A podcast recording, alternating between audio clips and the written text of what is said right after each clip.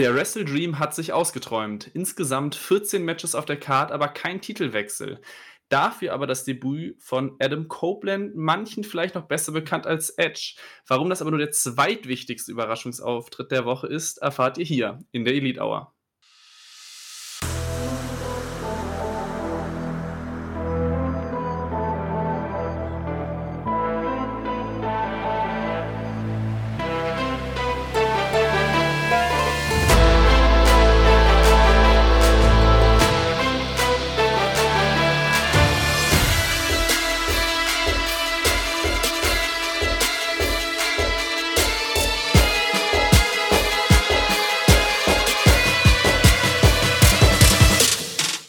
Willkommen zu einer neuen Ausgabe der Elite Hour, eurem AEW-Podcast bei Wrestling-Infos.de. Ein fulminanter, im weitesten Sinne Sommer kann man vielleicht noch sagen, liegt jetzt endgültig hinter uns. All in und all out fühlt sich noch ein wenig wie gestern an.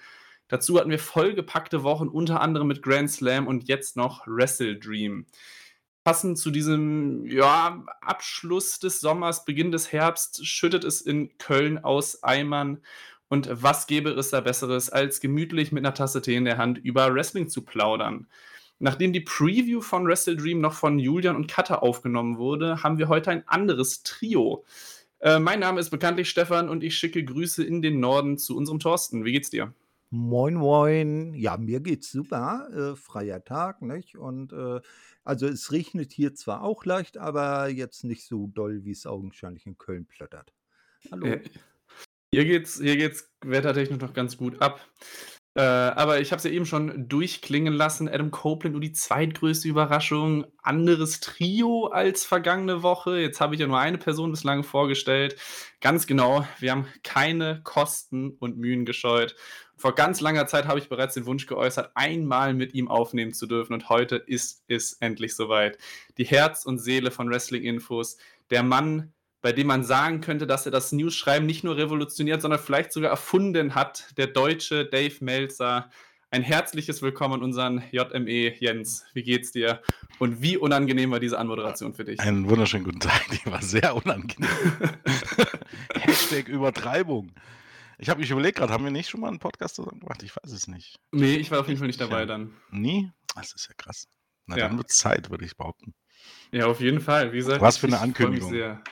Ja, kann, kann, kann, eigentlich nur verlieren jetzt. ich ich habe jeden geistigen Erguss eben rausgelassen, habe mir gut überlegt, wie ich den, die Passage so, so schrecklich wie möglich formulieren kann. Und ich finde, da sind ein paar ganz gute Sachen bei gewesen. Ja, ja. Ne? Bei, die Mess, Messlatte hochzulegen. Bei, bei den Kollegen von WWE, Andi und Christa, wird er immer gefordert und wir haben ihn tatsächlich, Jens. Ja, das ist halt auch so eine Themensache, ne? Also, wenn man äh, so gut wie nicht WWE guckt, ist es halt ein bisschen schwierig, dann über WWE-Themen zu sprechen. Das ist Von daher. Ja. Das kenne ich nur zu gut. Fällt es mir hier ein bisschen leichter. Das freut mich zu hören. Aber bevor wir über die wirklichen AEW-Themen reden, haben wir natürlich mal wieder eine Quiz-Mania-Frage vorbereitet. Äh, nämlich passend zu Wrestle Dream. Brian Danielson gegen Zack Saber Jr. wurde ja als absolutes Dream-Match bezeichnet, aber es fand nicht zum ersten Mal in deren Karrieren statt, sondern sogar zum dritten Mal schon. Deswegen die Frage an alle Zuhörer, wann und wo waren denn die anderen beiden Matches, beziehungsweise das letzte Match der beiden? Ganz witzige, spannende Auflösung kommt natürlich am Ende des Podcasts, wenn ich es nicht vergesse, wenn wir es nicht vergessen. Ich, ähm, ich, ich, erinnere dich schon dran. Notfalls erinnert mich Thorsten noch dran. Ähm, kurz nur die Frage an Jens, die hatte ich jetzt vorher die Frage gar nicht gepitcht. Wüsstest du gerade im Kopf, wann die beiden schon aufeinander getroffen sind? Ich weiß ein Match, ich weiß nicht, ob das das letzte ist. Okay, ja, dann, dann, dann lasse ich dich am Ende haben mal wir zuerst vorher kurz über die, über die Veranstaltung, im weitesten Sinne haben wir vorher kurz gesprochen. Ja, ja, ja, der, der Name ist vielleicht gefallen. Ja. Im Off könnte sie zur Sprache gekommen sein, ja. Nur zehn Jahre früher quasi. Ja, ja ungefähr. Aber ich weiß nicht, ob das das letzte war. Ich, ich weiß, dass es da ein Match gab, aber ich weiß nicht, ob das das letzte war. Es kann ja sein. Es war ja, glaube doch noch ein Jahr bevor Dennison zu WWE ist. Es könnte ja sein, dass das andere noch später war. Ja. Wir, wir, wir, kommen nochmal drauf zurück. Vielleicht der, der ein oder andere aufmerksame Zuhörer hat vielleicht gerade schon den einen oder anderen Tipp rausgehört. Äh, der vielleicht bei der vielleicht dann doch schwierigen Frage für manche helfen kann. So, Wrestle Dream hatten wir jetzt. Und ich würde eigentlich vorschlagen, dass wir gleich einigermaßen chronologisch durchgehen, aber um einen Namen kommen wir wahrscheinlich jetzt am Anfang nicht drum herum, nämlich Edge oder wie er jetzt wahrscheinlich bei Adam, äh, bei Adam Copeland, ja, morgen äh, bei AEW heißen wird mit seinem bürgerlichen Namen Adam Copeland. Hat debütiert, wie es dann vielleicht auch schon zu erwarten war, nachdem das TNT Championship Match im Main Event stand. Dementsprechend sind natürlich die sozialen Medien abgegangen, auch bei uns auf der Startseite im Forum. Überall gab es natürlich jede Menge Kommentare. Kaum ein Kommentar ging nicht über Adam Copeland. Dementsprechend vielleicht auch noch so die, die Frage für einen Anfang, weil manche waren euphorischer, manche weniger. Manche haben es als Resterampe der WWE bezeichnet. AEW habe zu viele Allstars, kann vielleicht auch keine eigenen Talente aufbauen, sondern muss halt auf die Reste von WWE zurückgreifen. Deswegen vielleicht mal die erste Frage, die ich direkt an Jens gebe. Wie sehr kann AEW wirklich von Edge profitieren oder inwiefern ist AEW doch nur die Resterampe der WWE? Ähm, ich glaube, Edge oder Adam Copeland gehört eigentlich irgendwie zu den Leuten, die, wenn es drauf ankommt, irgendwie No-Brainer sind. Der ist 49, glaube ich, trotzdem noch fit. Er bringt im Grunde alles mit, soll heißen, er hat, kann äh, schon äh, bestimmte Matches durchaus noch mitgehen. Äh, der hat Charisma, äh, der hat einen Bekanntheitsgrad. Ich glaube, der wird jetzt nicht den, den riesigen Unterschied machen, was jetzt irgendwie die Ratings und so weiter angeht, aber muss es im Grunde auch gar nicht. Ähm, du brauchst durchaus auch erfahrene Leute und äh, wenn die im Grunde die Shows in irgendeiner Form bereichern, und das wird er tun, genau wie das zum Beispiel ein Christian Cage tut oder ein, ein Sting tut, ähm, ist es, glaube ich, ein No-Brainer, also jemanden mit so einem Namen zu holen. Also ich verstehe die Diskussion darüber im Grunde überhaupt gar nicht. Ähm, gerne wird immer irgendwie ähm, der Vergleich zu TNE, TNE gezogen. Ähm, ich hatte es, glaube ich, auch schon mal in irgendeinem Podcast gesagt. Also jemand, der den Vergleich zieht, der hat äh, entweder damals das bei TNA nicht so wirklich mitverfolgt oder äh, der hat keine Ahnung, was bei TNA das eigentliche Problem war. Bei TNA waren von Haus aus nicht das Problem, dass man Leute wie äh, Ric Flair, Mick Foley, Hulk Hogan, ähm, Jeff Hardy verpflichtet und eingesetzt hat. Ähm, bei TNA war das Problem, äh, wem man das Booking überlassen hat. Und bei TNA war das Problem, ähm, wen man ansonsten noch geholt hat und immer über die eigenen Leute gepusht hat. Und dann sprechen wir da von Leuten wie, äh, ja, weiß ich nicht, Mr. Anderson und ähm, Leute, also, also wirklich mit Kader in dem Sinne, wo du sagen könntest, ja, die hatten keinen Mehrwert und die waren auch nicht in keiner Form besser als die, die man hatte und äh, haben die Shows jetzt auch nicht wirklich bereichert und trotzdem allen wurde die, äh, wurden die meistens höher gepusht als alle anderen. Ähm, Sehe ich bei AEW irgendwie nicht. Und dieser Vorwurf Resterampe, äh, das, das hätte ich gerne mal definiert. Äh, denn wenn man es genau nimmt, ist WWE dann auch eine Resterampe. Es ist, es ist halt einfach so. Jede Promotion ist auf irgendeine Weise die Resterampe, weil die wenigsten Leute wurden dort ausgebildet, ähm, wo sie äh, vielleicht die größte Bekanntheit erlangt haben oder wo sie, wo sie letztendlich arbeiten. Also, wenn man sich jetzt ganz genau nimmt, Leute wie Seth Rollins, ähm, weiß ich nicht, ähm, wenn man da noch nennen könnte, Bailey äh, und so weiter und so fort, also Leute, die auch an der Spitze stehen, die wurden nicht von WWE ausgebildet in keiner Art und Weise. Das sind im Grunde die wenigsten. Und noch, äh, noch weniger äh, von diesen Leuten sind wirklich gut. Das trifft auf AEW zu und das trifft auf äh, WWE zu und das trifft auf die meisten anderen Companies auch zu. Die besten Wrestler, äh, kann man sogar so sagen, die ähm, hatten nicht die eine Promotion, wo die ausgebildet wurden, sondern ähm, die äh, sind so gut geworden, wie sie halt sind, weil sie in äh, vielen Promotions angetreten sind in jungen Jahren. Oder aber im Fall äh, von, von vielen äh, japanischen Wrestlern äh, weil sie eben durch die japanische Wrestling-Schule gegangen sind, die äh, generell ein ganz anderes Niveau hat als irgendwas, was in der westlichen Welt, sei es jetzt in Europa oder in, in Amerika, als Vergleich erhalten könnte. Ja, das ist relativ simpel. Du steckst jemanden drei Jahre ins WWE Performance Center und der wird nicht so gut sein wie jemand, der ein halben Jahr im New Japan Dojo war. Das ist ein Fakt. Nennen wir, nennen wir, es gibt Ausnahmen bestätigen die Regel, aber das ist im Grunde die Ne, also das, was man, worauf man es runterbrechen kann. Wird immer mal Ausnahmen geben, wo das nicht so ist, wo bei New Japan jemand schlechter ist ähm, und unten abfällt oder wo bei, äh, bei WWE irgendwie ein Naturtalent dabei ist, weiß ich nicht. Braun Breaker war, glaube ich, relativ gut, äh, als er angefangen hatte. Oder von mir aus Logan Paul, der überhaupt gar keine Wrestling-Schule war, wenn man es genau nimmt. Aber das sind halt Ausnahmen. Da kann ich manche Sätze nicht bewerten, weil ich es einfach nicht besser weiß, aber äh, ansonsten eigentlich nur zustimmen. Ich finde auch die Kritik dahinter relativ hart, weil wenn man sich ja noch die sonstige Matchcard jetzt einfach nur bei Wrestle Dream anschaut, kann man ja auch relativ viele Leute sehen, die jetzt vielleicht nicht zwingend von AEW selbst, also ich sag mal homegrown Talente sind, also beispielsweise Ricky Starks wurde jetzt ja nicht bei AEW von Grund auf ausgebildet, aber es sind ja trotzdem Leute, die, ich sag mal, im Mainstream-Bereich erst durch AEW Rang und Namen bekommen haben. Das heißt, das ist jetzt ja nicht nur, dass das AEW in jedem Punkt immer nur auf fertige Stars zurückgreift, ähm, sondern der auch, auch durchaus Leute zumindest weiterentwickeln kann. Und deswegen helfen natürlich größere Namen und, und ich sage jetzt mal ältere Stars in dem Falle. Ähm, Copeland ist jetzt, glaube ich, 49. Ähm, aber ich sehe da jetzt auch noch nicht so ganz, wo das in dem Sinne ein Problem sein könnte, dass er jetzt irgendwie hier groß jüngeren Leuten eine Tür verschließt. Wenn ihr versteht, was ich meine. Hm.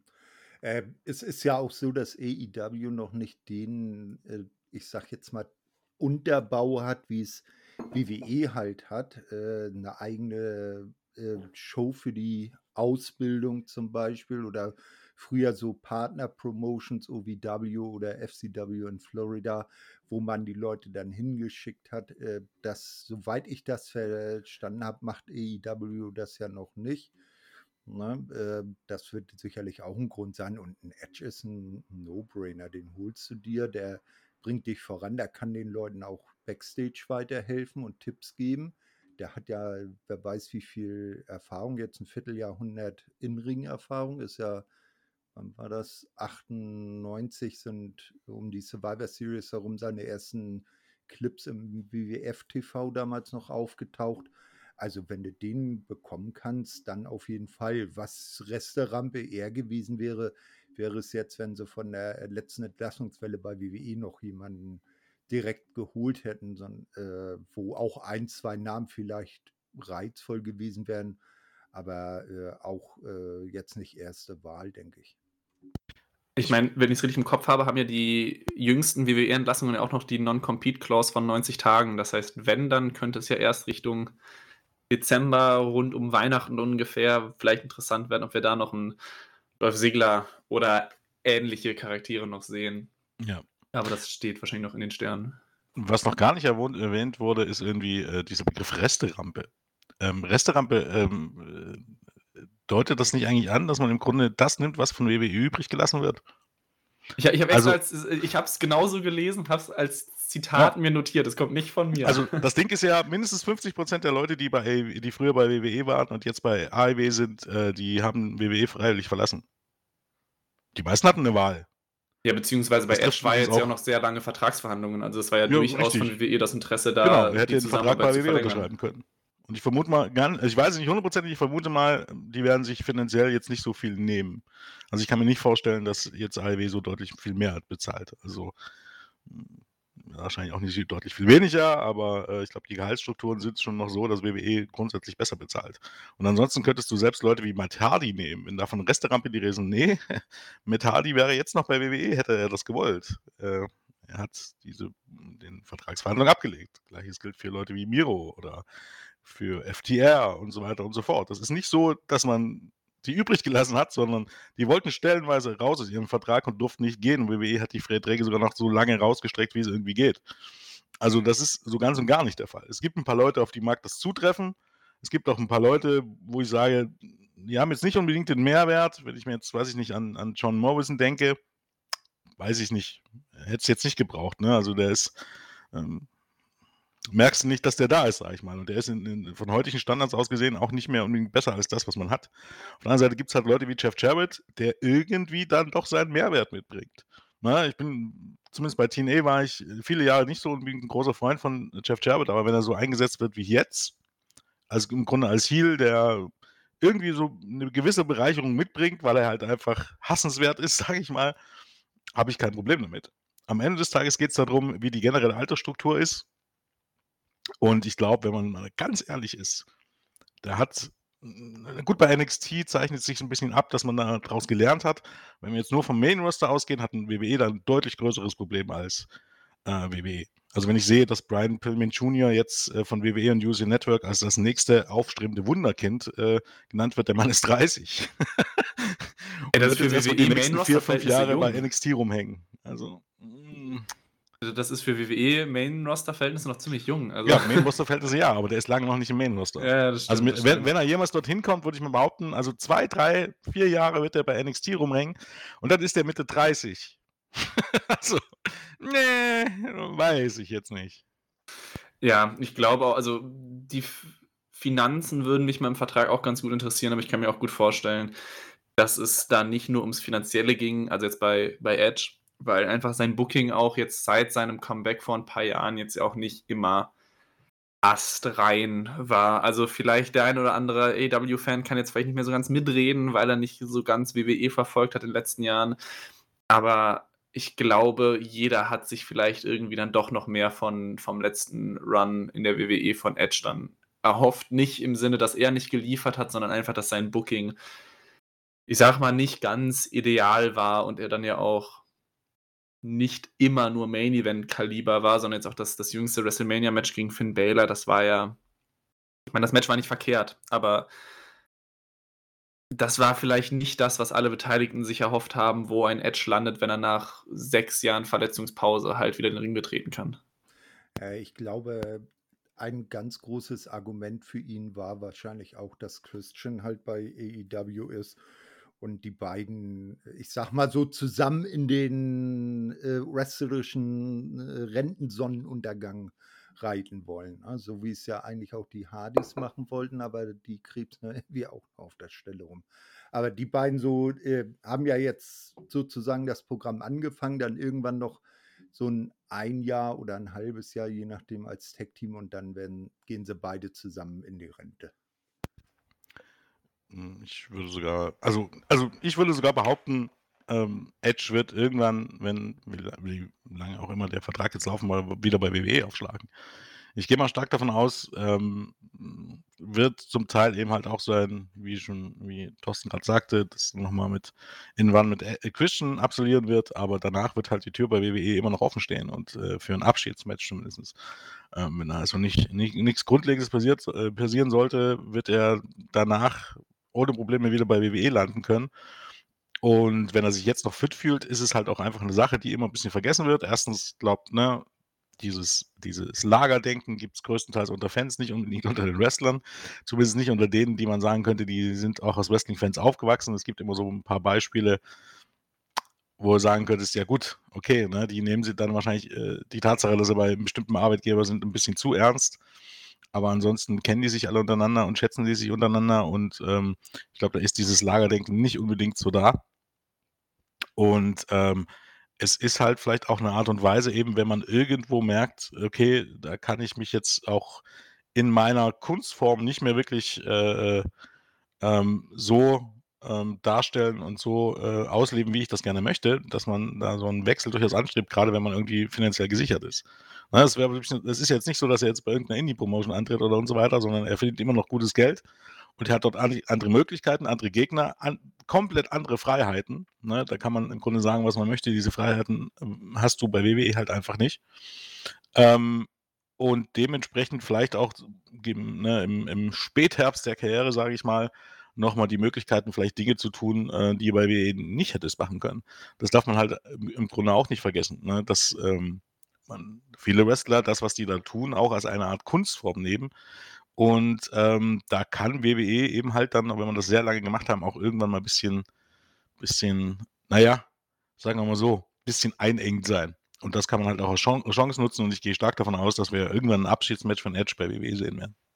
Ja, davon gehe ich auch aus. Also, egal, ob das jetzt in 1, 2, 3, 5 Jahren der Fall sein wird, äh, ich ich habe es mal ganz gerne als Saudi-Arabien-Legende bezeichnet. Ich glaube, spätestens in 5 Jahren, wenn die Saudis da 1, 2.000.000 für 'n Match auf 'n Tisch legen, dass dass da Edge dann irgendwann noch mal zurückkommt, der wird seine Reaktion ziehen. An an 'nem Goldberg hat man auch gemerkt und halt auch am Undertaker, dass die Matchqualität in Saudi-Arabien vollkommen egal ist. Ähm, also spätestens dann, wenn er dann nicht mehr bei EW unter Vertrag sein sollte, wird das mit Sicherheit jemand sein, den man alle ein, zwei Jahre vielleicht nochmal auskramen kann, einfach nur für ein einzelnes Match oder für mehrere einzelne Matches, einfach nur weil alle Beteiligten daran Geld verdienen werden. Und wenn, wenn die WWE dann ein paar Millionen bekommt, um für einen einzelnen Auftritt von Edge und Edge davon selbst dann, wie gesagt, ein, zwei Millionen mitverdient, dann wird der auch wahrscheinlich aus seinem Ruhestand nochmal zurückkehren, um halt da einfach nochmal sich das Portemonnaie Richtung Rentenalter sich dann doch nochmal gut aufzufüllen. Aber naja, wir kommen gleich eh nochmal zu Edge, relativ am Ende des Podcasts wahrscheinlich, weil, wie gesagt, äh, ich würde jetzt einfach mal chronologisch durchgehen. Ähm, zu Beginn der Pre-Show hatten wir, beziehungsweise generell in der Pre-Show hatten wir vier Zero-Hour-Matches. Da war jetzt aus meiner Perspektive relativ wenig dabei, über das man länger reden sollte. Ich würde es einfach gerade vollständigkeitshalber einmal durchgehen. Ihr dürft mich gerne jederzeit unterbrechen, falls da irgendwas nennenswertes, spannendes oder sonst was dabei gewesen sein sollte. Äh, erstes Match war dann äh, Satoshi Ko äh, Kojima, Keith Lee, Athena und Billy Starks gewinnen gegen Shane Taylor, Lee Moriarty, Mercedes Martinez und Diamante. Weiß nicht, habt ihr da irgendwas? Was ihr dazu sagen wollt. Sonst würde ich direkt weitergehen. Ja, Claudio Castagnoli gegen Josh Barnett war äh, wenig überraschend äh, recht gut. Also wer so auf, äh, auf Catch Wrestling und so ein bisschen Shoot-Style Wrestling steht, ähm, der kann sich das durchaus angucken. Das war jetzt nicht irgendwo, wo man sagen würde, irgendwie Match of the Night, nicht mal im Ansatz, aber gerade für ein Pre-Show-Match überdurchschnittlich gut. Den Rest habe ich aber auch nicht geguckt. Nee, doch, äh, Luchasaurus gegen Nick Wayne habe ich geguckt, aber den Rest nicht. ja, Thorsten? Naja, ich war vom, vom ersten Match auch ein bisschen überrascht. Äh, das war ja wild, wild durcheinander gewirbelt da, ich sag jetzt mal, eine, eine Athena und ein Satoshi Kojima in einem Team zu sehen. Da, da hat man gesehen, wer, wer steht noch nicht auf der Karte. Wir mischen einmal durch. Äh, und was das äh, Match von Claudio und Josh Barnett angeht, da muss ich äh, Jens zustimmen. Das ist ja eh so der technische, grapplige Stil ist ja eh er meins. Das hat mir auch sehr gut gefallen. Und der Rest ja, Luchasaurus gegen Nick Wayne, das war vielleicht dann für das, was später abseits von Edge noch im Main Event passieren sollte, interessant. Ja, und dass die Trios Championship nicht wechselt, das war bei der Matchkonstellation auch eigentlich klar. Ja, vollständigkeitshalber acclaimed und der DS Billy Gunn Gewinn gegen TMDK. Also, ich muss auch ehrlich gesagt zugeben, bei der Pre-Show ja, ich glaube, ich habe die Stunde eher in 'ner halben geschafft. Weil ich habe mir jedes Match an sich angeguckt, aber bei dem einen oder anderen habe ich vielleicht dann doch mal die ersten 2, 3, 4 Minütchen vorgespult. Ja, ich mache das grundsätzlich bei den Pre-Shows immer so, dass ich mir nur die Matches anschaue und das Ganze drumherum nicht. Was ich äh, noch bemerkenswert fand, so wie sie es vorher hervorgehoben haben, dass das ja eigentlich der Event zu Ehren von Antonio Inoki sein sollte, dass das eigentlich ziemlich wenig Thema war. Allenfalls Anfang in der äh, Main, also in der, in der Pre-Show, als dann Tony Khan mit äh, den beiden Enkelsöhnen von äh, von Inoki da im Ring stand. Und ich glaube, äh, Josh Barnett und äh, Claudio, die haben dann irgendwie nach ihrem Match auch noch so ein, zwei Wörtchen in die Richtung gesagt. Und das war's für die, was das Thema angeht. Das hätte ich eigentlich mitgerechnet, dass das viel mehr ein größerer Schwerpunkt ist. Ich gehe stark, wirklich stark davon aus, dass es hier eher darum ging, ähm, in Seattle eine Show zu veranstalten, um Dennison gegen Zack Sabre Jr. Zu, zu, zu realisieren. Und dann wollte man halt noch ein Pay-Per-View und weil es ganz gut war, hat man halt dann noch irgendwie den, das Label Antonio Inoki draufgepappt. Aber grundsätzlich ähm, war es halt so ein bisschen planungstechnisch, ein bisschen, ja, ähm, wenig durchdacht, weil, weil nun mal klar war, dass zeitgleich am gleichen Tag eine Japan Show hat und dementsprechend äh, die meisten New Japan Leute nicht da sein können.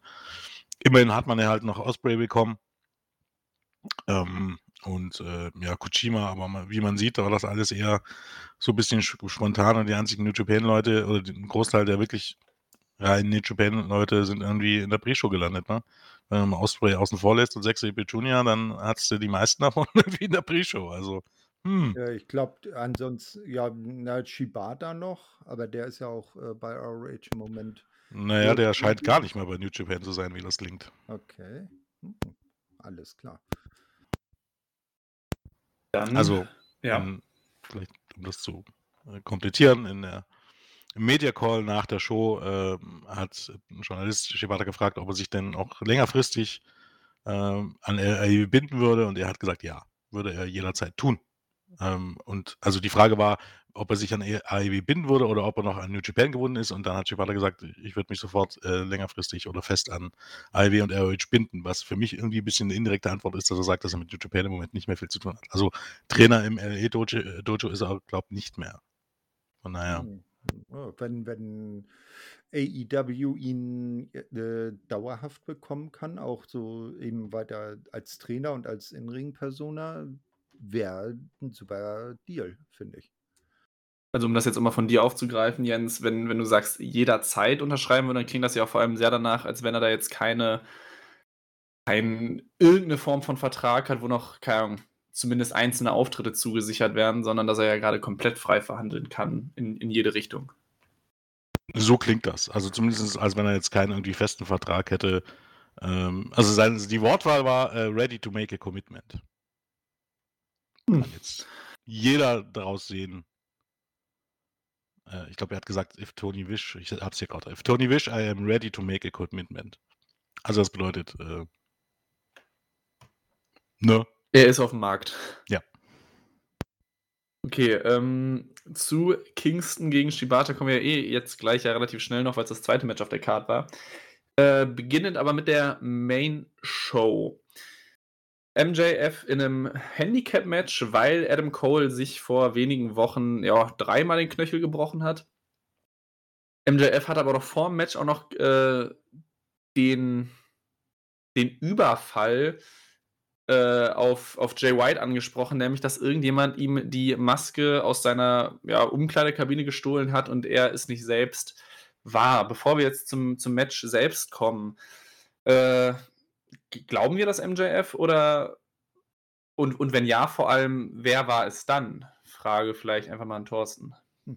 Ja, also i- ich habe das ja letzte Woche schon äh, oder beim letzten Mal schon geäußert, den Verdacht, dass ich äh, sehr stark annehme, dass das eben genau nicht MJF ist, weil es eigentlich zu offensichtlich war und eigentlich auch gar nicht dazu passen würde, äh, wo Jay White ihn jetzt so halbwegs herausgefordert hat, dass er ihn da mit vier Mann überfällt. Ne, äh, da steckt was anderes dahinter.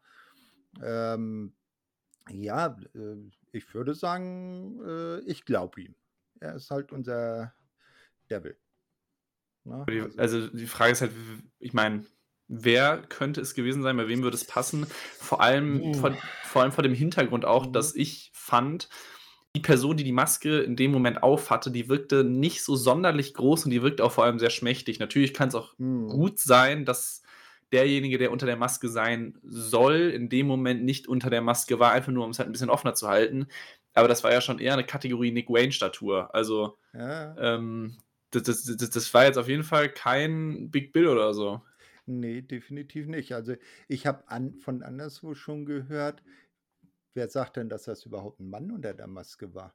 Den Gedanken hatte ich auch schon. Ja, also zum Beispiel, um mal in diesem Dunstkreis äh, MJF, Adam Cole, Roderick Strong und so weiter zu bleiben, vielleicht war ja eine Dr. Britt unter der Maske. Und Adam Cole spielt äh, am Ende doch ein falsches Spiel. Jens, was sagst du? Na, sollte man es nicht auch irgendwie mit der Attacke auf Jay White in Verbindung bringen? Am Ende von Dynamite? White wurde am Ja. Ende von Dynamite von maskierten Mhm. Leuten attackiert. Hm, Ja, ja. Ja. Also, ähm, ich würde mal vermuten, wenn die Storyline jetzt nicht ist, dass äh, bei AEW nur Vermummte rumrennen, dann, ähm, dass das irgendwie zusammengehört. Und ich tue mich bei AEW, äh, tu mir, tu mich? Ja, tu mich, das muss ich überlegen. Deutsche Sprache. Ähm, nicht, dass Stefan mich noch korrigieren muss. Tu mich bei AEW immer ein bisschen schwer mit solchen Voraussagen, weil es könnte halt wirklich alles sein. Es könnten irgendwie neue Leute sein, es könnte irgendwie ein bestehendes Team sein, es könnte ein neues Stable sein, es, das irgendwie mit einem Ja. Turn einhergeht, es könnte ähm, irgendjemand von einer anderen Promotion sein. Weil- Es gibt halt äh, da so viele Möglichkeiten, dass man da trefflich äh, spekulieren kann. Also ähm, Also so spontan Hm. Fällt mir da jetzt, äh, ja, weiß ich nicht, naja, klar könnte es irgendwie Britt Baker sein, aber ich habe es halt, wie gesagt, irgendwie mit der Attacke auf Jay White irgendwie in Verbindung gebracht. Vielleicht auch fehlerhaft, keine Mhm, Ahnung. mhm. Äh, weil, was vielleicht auch passen würde, wo es, ich glaube, das waren drei, die attackiert haben, oder waren das vier, die attackiert haben? Ich mehr. Ähm, äh, drei mindestens, glaube Na, also dann wäre es ja theoretisch äh, eine Idee, die die ihn da zusammengemöppt haben. Das waren Roddy, äh, Matt Taven und Mike Bennett und die äh, Devils-Maske war Maria. Das könnte sein, ja. Um, da, um das um wieder Verdacht auf MGF zu schieben und Adam in, zum Zweifeln zu bringen. Ne? Und dann würde das ja auch wieder in die allgemeine Story im Moment mit reinpassen. Ja, ich sag mal, je verzwickter es werden würde, desto spannender fände ich es einfach nur, weil ich finde es eigentlich mal ganz cool, wenn dann halt Storylines einfach ein bisschen vielleicht ein bisschen komplizierter ist vielleicht das falsche Wort, aber so ein bisschen mehr um die Ecke denken sein könnte, dass es halt jetzt Kingdom sein könnte, um ja, wie wie wie Thorsten es grade gesagt hat. Da einfach nur so Zweifel zu schüren, ist natürlich spannender, als wenn das jetzt einfach nur ja, irgendeiner wäre, der das gemacht hat, um des Verprügelns wegen. Von daher, ich meine, in den nächsten Wochen werden wir es irgendwann erfahren. Ich finde es aber zumindest gerade ganz spannend. Zum ersten Match selbst, MJF, wie eben schon gesagt, ist dann in einem Handicap-Match angetreten, hat dann sogar The Righteous auch besiegt, ähm, obwohl er ja, wie gesagt, nur alleine angetreten ist. Adam Cole war nicht da. Jetzt ist so ein bisschen die Frage dahinter, vielleicht auch so ein bisschen negatives Geschmäckle. Ähm, ich weiß, die Verletzung war nicht geplant, so was ist nie geplant, aber wäre ein MJF-Singles-Match um World Title dann vielleicht nicht irgendwie angebrachter gewesen, als ein Handicap-Match zu bringen gegen ein Tag-Team, was jetzt relativ neu da ist und jetzt auch sogar sich ein bisschen Mühe gegeben wurde, die irgendwie aufzubauen und ein paar Siege zu geben. Jetzt verlieren die ziemlich clean ein Handicap-Match gegen eine einzelne Person weiß ich nicht, ob ich jetzt dann das Booking so astrein finde. Vielleicht unter den gegebenen Umständen muss man es so machen. Wie gesagt, Adam Cole ist erst vor kurzem ausgefallen. Aber ja, wäre es für den Pay-Per-View dann nicht besser gewesen, dann vielleicht umzuplanen, MJF ein Singles-Match zu geben, das alles sonst Ahnung, entweder komplett auf Eis zu legen und einfach nach hinten zu ziehen? Ja, ist ein Punkt, den man anführen kann. Ich meine, ähm, ich sehe es noch mal ein bisschen aus einer anderen Sicht weiter. Ich meine, das war nun mal der Plan für den Pay-Per-View, ähm, äh, für ein Main-Event und ansonsten hat man ja durchaus noch ein paar Matches gehabt, um die die Show eher aufgebunden wäre. Das wäre halt irgendwie ein Behelfsmatch gewesen. Also nichts Großes Aufgebautes. Und da äh, spielt für mich rein, grundsätzlich könnte man jetzt sagen, ja, aber man haut sonst halt auch irgendwie World Title Matches raus ohne großen Aufbau. Da hätte man es ja auch machen können. Lasse ich gelten an sich. Aber es waren halt für den PPU andere Matches geplant, also die, die irgendwie im Main Event stehen sollte. Also wenn, dann sollte es ja irgendwie immer ein Match sein, was irgendwie zumindest auf, on top of the card ist. Und man beschwert sich immer drüber, dass man solche Titelmatches nicht aufbaut. Und nun hat man nur ein Match, was man aufgebaut hat in, in irgendeiner Art und Weise und hat es halt dann hier so durchgezogen. Zugegebenermaßen, da ich jetzt nicht unbedingt weiß, warum jetzt MGF weiterhin mit, dem, mit den Take-Den-Titel rumrennen sollte, was da jetzt der Sinn dahinter ist, zumal er sicherlich nicht bei ROH auftreten wird, ähm, warum lässt man den Titel nicht einfach wechseln und fertig? Naja, so, so, lässt man irgendwie so ein bisschen das Momentum von, von, äh, von Vincent und Dutch und gibt denen die Take Team-Titel und die werden sicherlich auch bei ROH auftreten und dann wäre man dann im Grunde raus gewesen. Äh, MJF hätte da jetzt auch nicht unbedingt schwach ausgesehen. Ich hätte es dann irgendwie eher in die Richtung gedrängt. Na klar, ein World Title Match hätte die Karte irgendwie ein bisschen aufgewertet, aber gut, könnte man halt sagen, war halt von Anfang an nicht geplant und äh, man hat sich halt jetzt für den Weg entschieden, den ich jetzt nie, an sich nicht so verkehrt finde. Ich hätte halt nur den Titel wechseln lassen.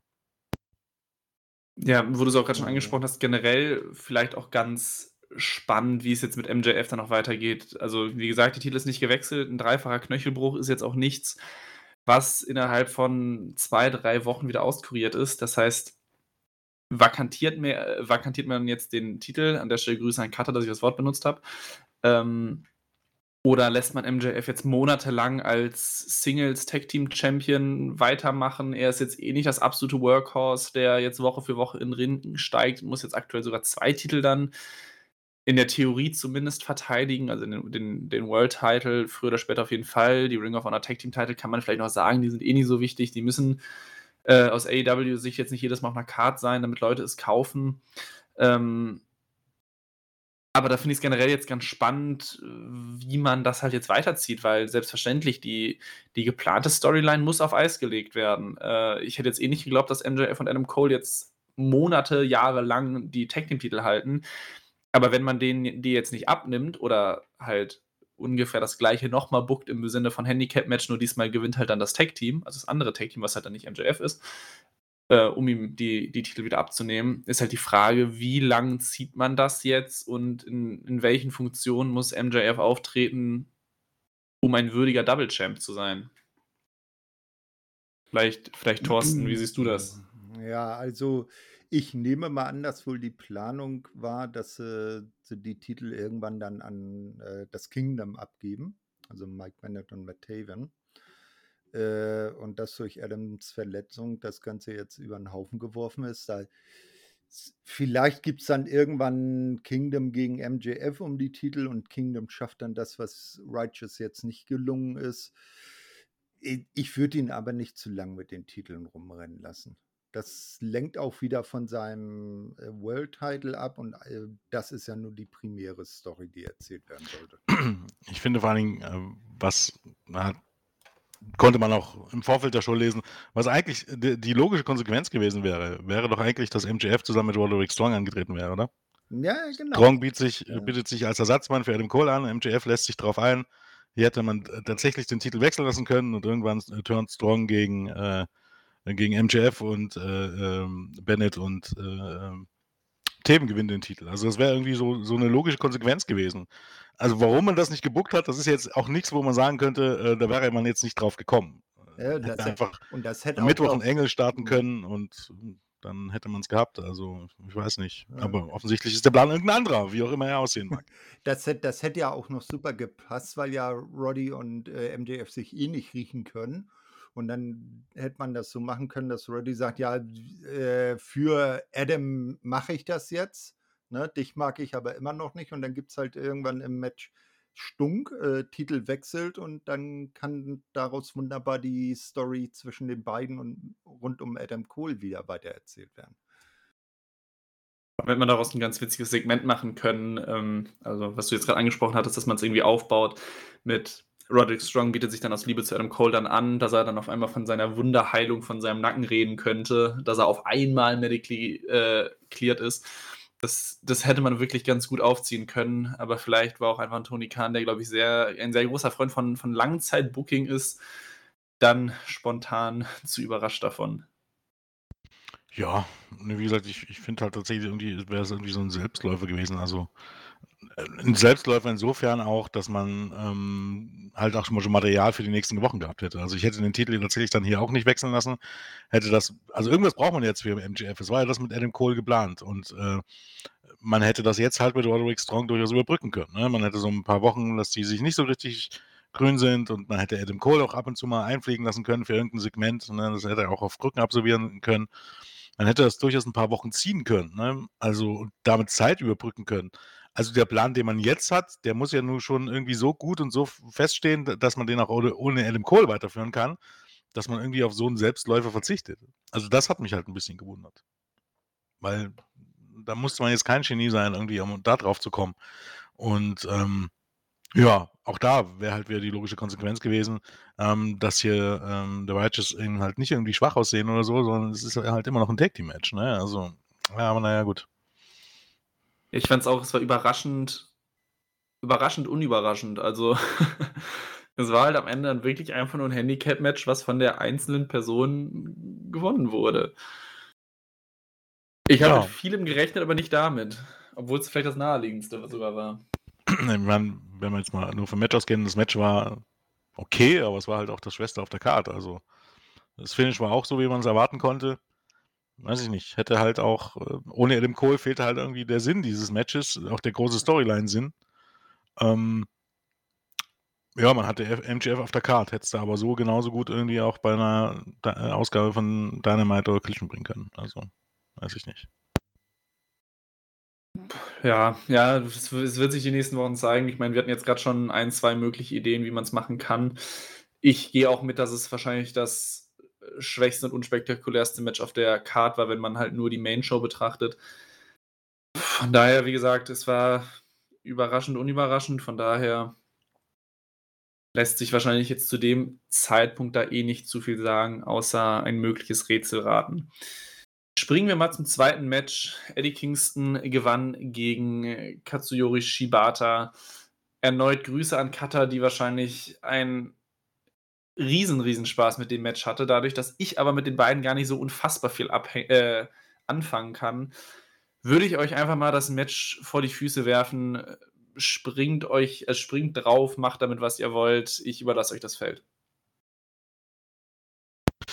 Ja, äh, im Grunde ist es jetzt auch nicht so, dass es jetzt hier eine große Storyline gäbe oder so, ne? Also Adam Kingston, äh, ich freue mich immer äh, sehr, ihn zu sehen und freue mich auch, dass er ähm, dann jetzt mittlerweile auch den verdienten Push bekommt und ähm, sich endlich mal einen größeren World Title sichern könnte, sich New Japan Titel äh, sichern konnte, auch wenn das jetzt nicht unbedingt der prestigeträchtigste ist. Ähm, und ähm, Shibata ist halt ne, eine lebende Legende, anders könnte man es nicht sagen. Äh, hätte, kann man so bucken, war jetzt nicht der große Aufbau. Äh, Match war gut, nicht herausragend, aber äh, ich hatte meinen Spaß, sage ich mal. Dass der Titel hier nicht wechselt oder die, die Titel hier nicht wechseln, waren, war für mich irgendwie spätestens klar, als es hieß, dass es wird ein, ein Doppeltitle-Match. Ähm, habe ich nicht so richtig verstanden. Also sowas bringt für mich auch immer dann bis zum gewissen Grad auch die letzte Spannung raus. Ich meine, das, das, naja, hätte man, wäre es nur um den New Japan-Titel gegangen, hätte ich gesagt, na gut, da hätte es eine Chance gegeben, dass Shibata das Titel, das Ding irgendwie gewinnt. Aber die Tatsache, dass er nur schon Pure Champion ist, dass er jetzt irgendwie drei Titel gewinnt, kaum zu schweigen den ROH oder den ROH World Title und den Pure Title zusammenhält, kaum zu schweigen den äh, drei Titel hält, hat für mich halt von vornherein auch irgendwie die Spannung rausgenommen. Ich meine, das ist jetzt nicht so, also jetzt für mich persönlich jetzt nicht so entscheidend, weil ich jetzt auch nicht nur gucke äh, oder Wrestling gucke, weil, weil äh, zum großen Teil nicht nur Wrestling gucke, weil ich äh, will, dass hier XYZ ge gewinnt oder so, aber so ein bisschen wertet das Match ja auch noch auf, wenn du irgendwie ein bisschen mitfiebern kannst und ein bisschen gespannt sein kannst, wer, wer gewinnt. Und so war es mir für mich relativ klar, dass Kingston das Match gewinnt, womit ich ja auch kein Problem habe. Das Match war gut. Äh, kann man so machen, sage ich mal. Ja, da kann ich Jens eigentlich auch nur beipflichten. Ähm, schön ist es, wenn du dann so eine gewisse Restunsicherheit hast äh, und dann so ein bisschen äh, rein investieren kannst. Hier war so schon ziemlich klar, dass Eddie das Ding äh, verteidigen wird. Und äh, ja, Match war, wie ihr sagt, äh, gutes Niveau, hat Spaß gemacht. Äh, und jetzt kann Eddie sich wieder neuen Storylines widmen. Ja, bin ich auch ganz bei euch. Also auch vor allem bei Jens, wenn er sagt, natürlich guckt man äh, Wrestling jetzt nicht nur aus Spannungsgründen. Ähm, dazu ist es vielleicht auch der falsche Sport dann einfach. Aber ich fand es auch komisch, dass es, dass es einfach um beide Titel ging. Ich kann mich auch kaum daran erinnern, dass das jemals der Fall war, dass es halt irgendwann mal um beide Titel ging und dann vor allem auch beide Titel gewechselt sind. Wenn man jetzt mal bei manchen Sachen außen vor lässt, dass halt dann Titel vereinigt wurden. Ähm, aber das ist eine andere Sache. Deswegen auch hier fand ich es ein bisschen ja, ein bisschen komisch einfach, dass es dann um beide Titel ging, weil ich es auch nicht ganz verstanden habe, mit welcher, auf welcher Grundlage es jetzt hier gerade um zwei Titel geht, ein doppeltes Titelmatch man draus macht. Naja.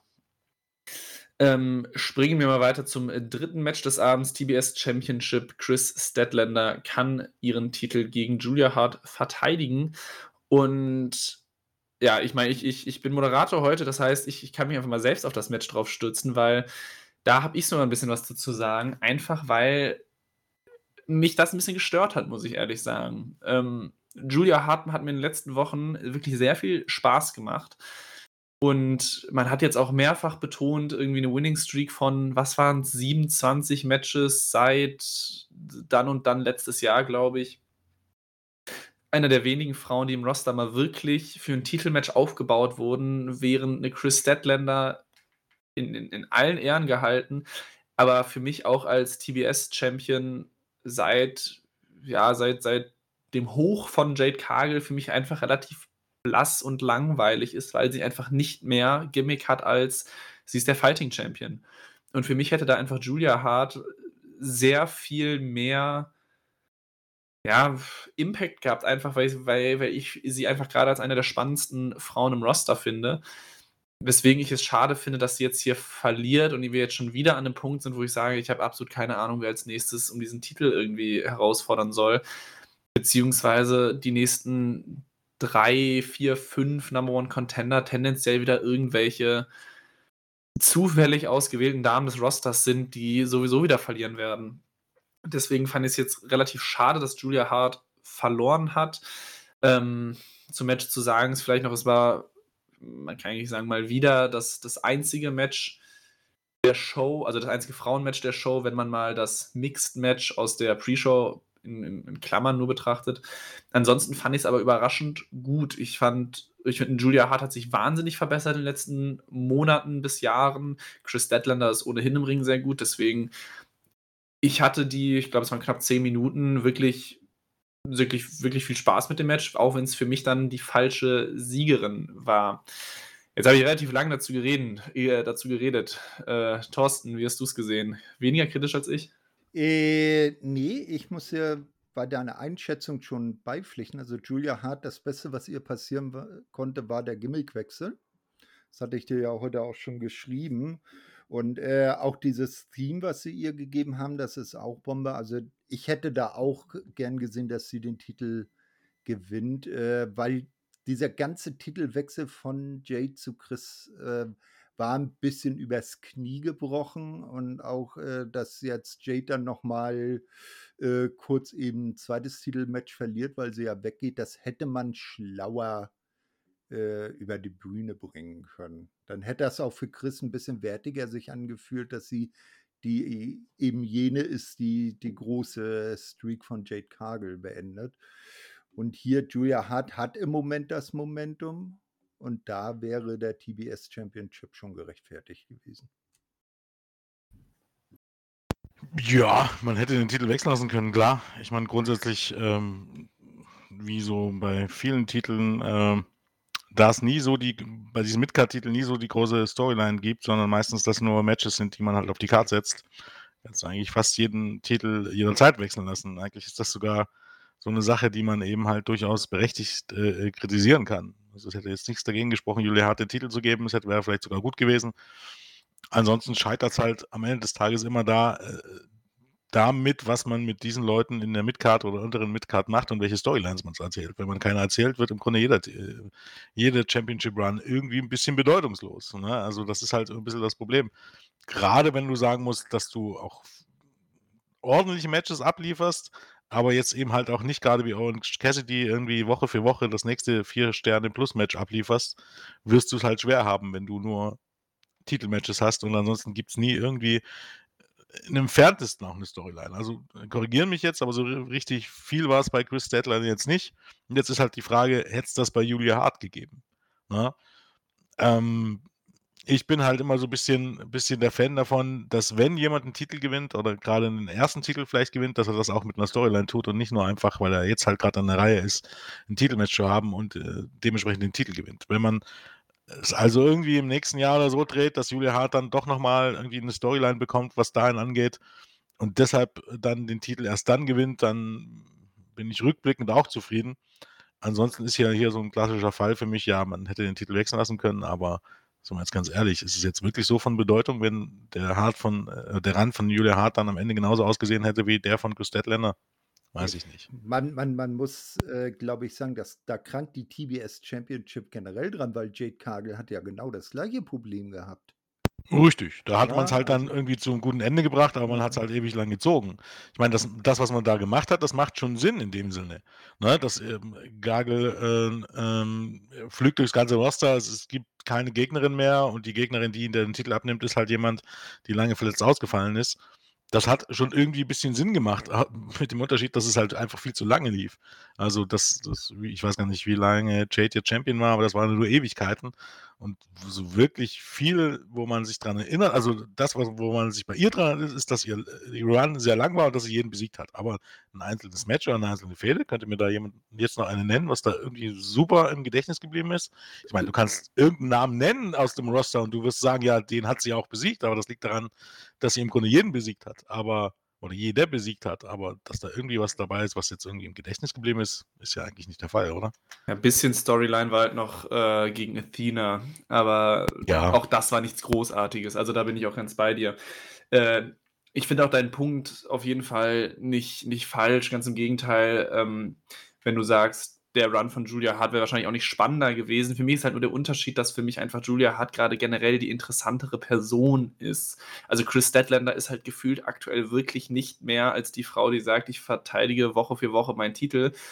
Und ich kann mich an keinen anderen Satz von Chris Statlander in den letzten drei Monaten gefühlt erinnern. Und Julia Hart hat zumindest bei mir gerade den Effekt, dass ich mich dann doch irgendwie freue, wenn sie ihr keine Ahnung, 5, 6, 7 Minuten Match in einer durchschnittlichen AEW Weekly dann hat. Einfach nur, weil ich, weil ich sie als Person gerade interessanter finde, als es, als es bei Chris Statler der Fall ist. Ich glaube, der Titel an sich, wie du es ja auch schon richtig gesagt hast, hatte ja noch nie eine richtig krasse Storyline. Der hatte auch noch nicht jetzt wie in Cassidy die regelmäßigen Vier-Sterne-Matches oder sonst irgendwas. Das heißt, dieser Titel wird gerade generell einfach ein bisschen belanglos. Der hat gefühlt einer Chris Deadlander jetzt auch nicht groß weitergeholfen. Wie gesagt, ich finde einfach Julia Hart gerade relativ spannend. Äh, deswegen hätte ich mir das persönlich eigentlich gewünscht. Aber solange man eh nicht mehr mit dem Titel vorhat, als irgendwelchen Mitkadern den Titel zu geben, für ein halbes Jahr Woche für Woche zu verteidigen und dann wieder dem nächsten Mitkader zu geben, ist es wahrscheinlich auch am Ende relativ egal, wer den Titel hat. Ähm, ja, Tila jetzt auch keine lange Historie und die einzige vorherige Championess ist halt jetzt beim, beim Marktführer. Das heißt, man kann jetzt auch nicht mal sagen, das ist ein Titel, um Leute aufzubauen, um halt dann äh, Women's World Champion zu werden, weil dafür gibt es einfach noch keinen Präzedenzfall. Ähm, von daher, ich habe keine Ahnung, was, was man mit Chris Statlander mit diesem Titel einfach vorhat. Ich auch nicht. Ich weiß nicht, ob Tony Garner überhaupt eine Idee hat, um ehrlich zu sein. Also, ich finde halt auch tatsächlich, das ist immer ein bisschen das Problem.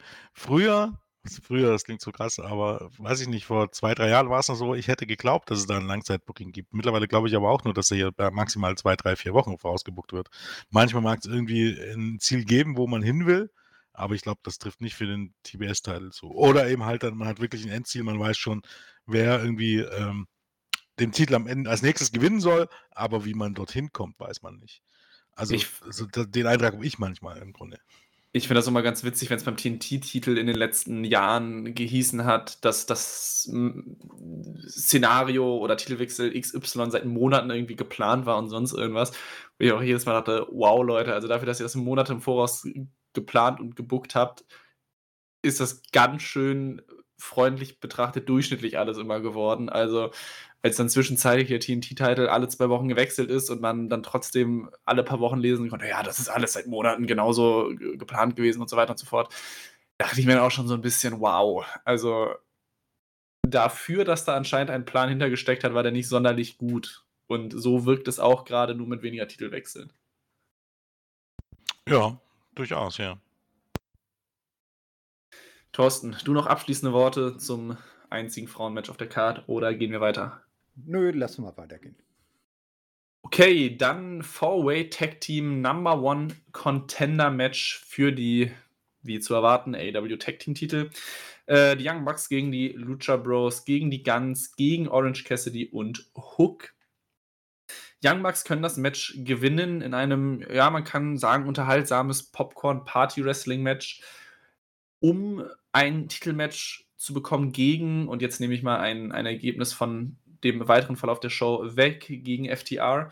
Das heißt, wir bekommen Bugs gegen FTR das vierte Mal. Äh, wie bereits gesagt, ich glaube, jeder wird mir zustimmen, das Match wird ein sehr unterhaltsames Kategorie Popcorn Wrestling Match gewesen sein. Äh, fast noch interessanter bei dem Match war wahrscheinlich dann auch wirklich der Sieger, weil das war zumindest das Match für mich, wo ich hätte am wenigsten voraussagen können, wer es gewinnt wenn ich es richtig im Kopf habe, hatten sich, glaube ich, Cutter und Julian so ein bisschen auf Orange Cassidy und Hook geeinigt in der Preview. Verbessert mich da, wenn ich falsch liege. Aber die konnten es dann nicht gewinnen, sondern wieder die Bugs jetzt zum vierten Mal. Ich meine, ein Fünf-Sterne-Match werden wir auf jeden Fall bekommen. Aber für mich kommt es dann doch ein bisschen unerwartet, nachdem wir vor kurzem erst das groß aufgebaute dritte Match der beiden haben, äh, hatten, dass wir jetzt sofort Nummer 4 bekommen werden. Wahrscheinlich Full Gear dann sogar. Ja, es sieht ein bisschen so aus. Ähm, also, äh, das Match an sich wird gut, aber ich hätte es jetzt nicht zum vierten Mal gebraucht. Die Bucks sind ja auch äh, im Moment äh, ROH Six-Man Tag Team Champs. Nicht? Ähm, und und äh, bei den Lucha Brothers, äh, da hält Phoenix, auch wenn zugegebenermaßen aus Versehen, den International Title. Also Hook und Orange wären eine interessante Variante gewesen. Die hätte man mal als Team dann testen können, so in so einem möglichen Titelmatch, was sie natürlich dann am Ende verloren hätten.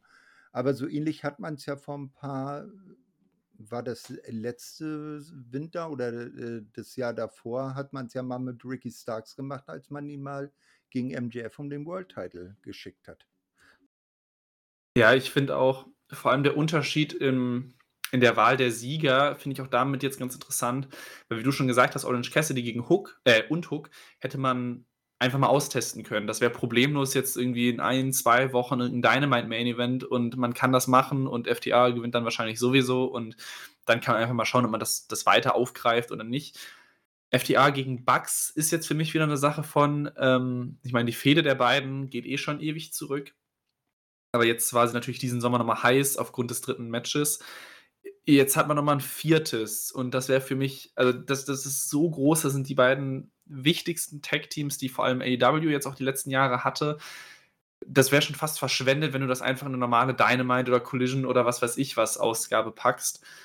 Deswegen schreit das für mich entweder nach einer Sonderausgabe Dynamite oder, da weiß ich nicht, wann die nächste jetzt gerade ansteht, ähm, oder halt für nächsten Pay-Per-View. Und auch dann finde ich es wieder komisch, dass man die Fehde im Sommer heiß laufen lässt und man hat das Gefühl, sie ist wieder beendet und das kühlt wieder ab. Und jetzt gewinnen die Bucks das Match und jetzt, jetzt nimmt das Ganze vielleicht wieder Fahrt auf und je nachdem, wann man das Match erst bringt, weil ich kann es mir eigentlich nicht vorstellen, dass es jetzt am Mittwoch oder nach dem Mittwoch der Fall sein wird. Oder wenn es schon ein Datum gibt, dann korrigiert mich bitte, aber das habe ich zumindest gerade nicht im Kopf und habe ich auch nirgendwo aufgeschrieben. Dann muss man da jetzt mit dem ganzen Ding wieder Fahrt aufnehmen und das fühlt sich gerade einfach so ein bisschen antiklimaktisch an. Jens, übersehe ich was oder stimmst du mir zu? Ja, nee, im Grundsatz stimme ich dir zu. Ich meine, man könnte es jetzt auch ein bisschen drehen. Wie gesagt, ähm man könnte auch sagen, ja, jetzt hat man endlich mal Zeit, auch die äh, auch da irgendwie eine Storyline zu äh, zu erzählen oder noch mal ein bisschen mehr zu erzählen, was das Match angeht, weil man einfach ein paar Wochen Zeit hat. Das ist jetzt nichts, was kurzfristig auf der Card gelandet ist oder so, sondern man hat jetzt ein paar Wochen Zeit, hier ein bisschen was zu erzählen. Gerade deswegen finde ich es halt ein bisschen 'n bisschen komisch eben halt, da das jetzt in den in den letzten 2 Jahren nicht unbedingt die Stärke der ARW-Shows war, weil man meistens eher so dem Ganzen nur 2 Wochen gegeben hat und dann ging es irgendwie weiter.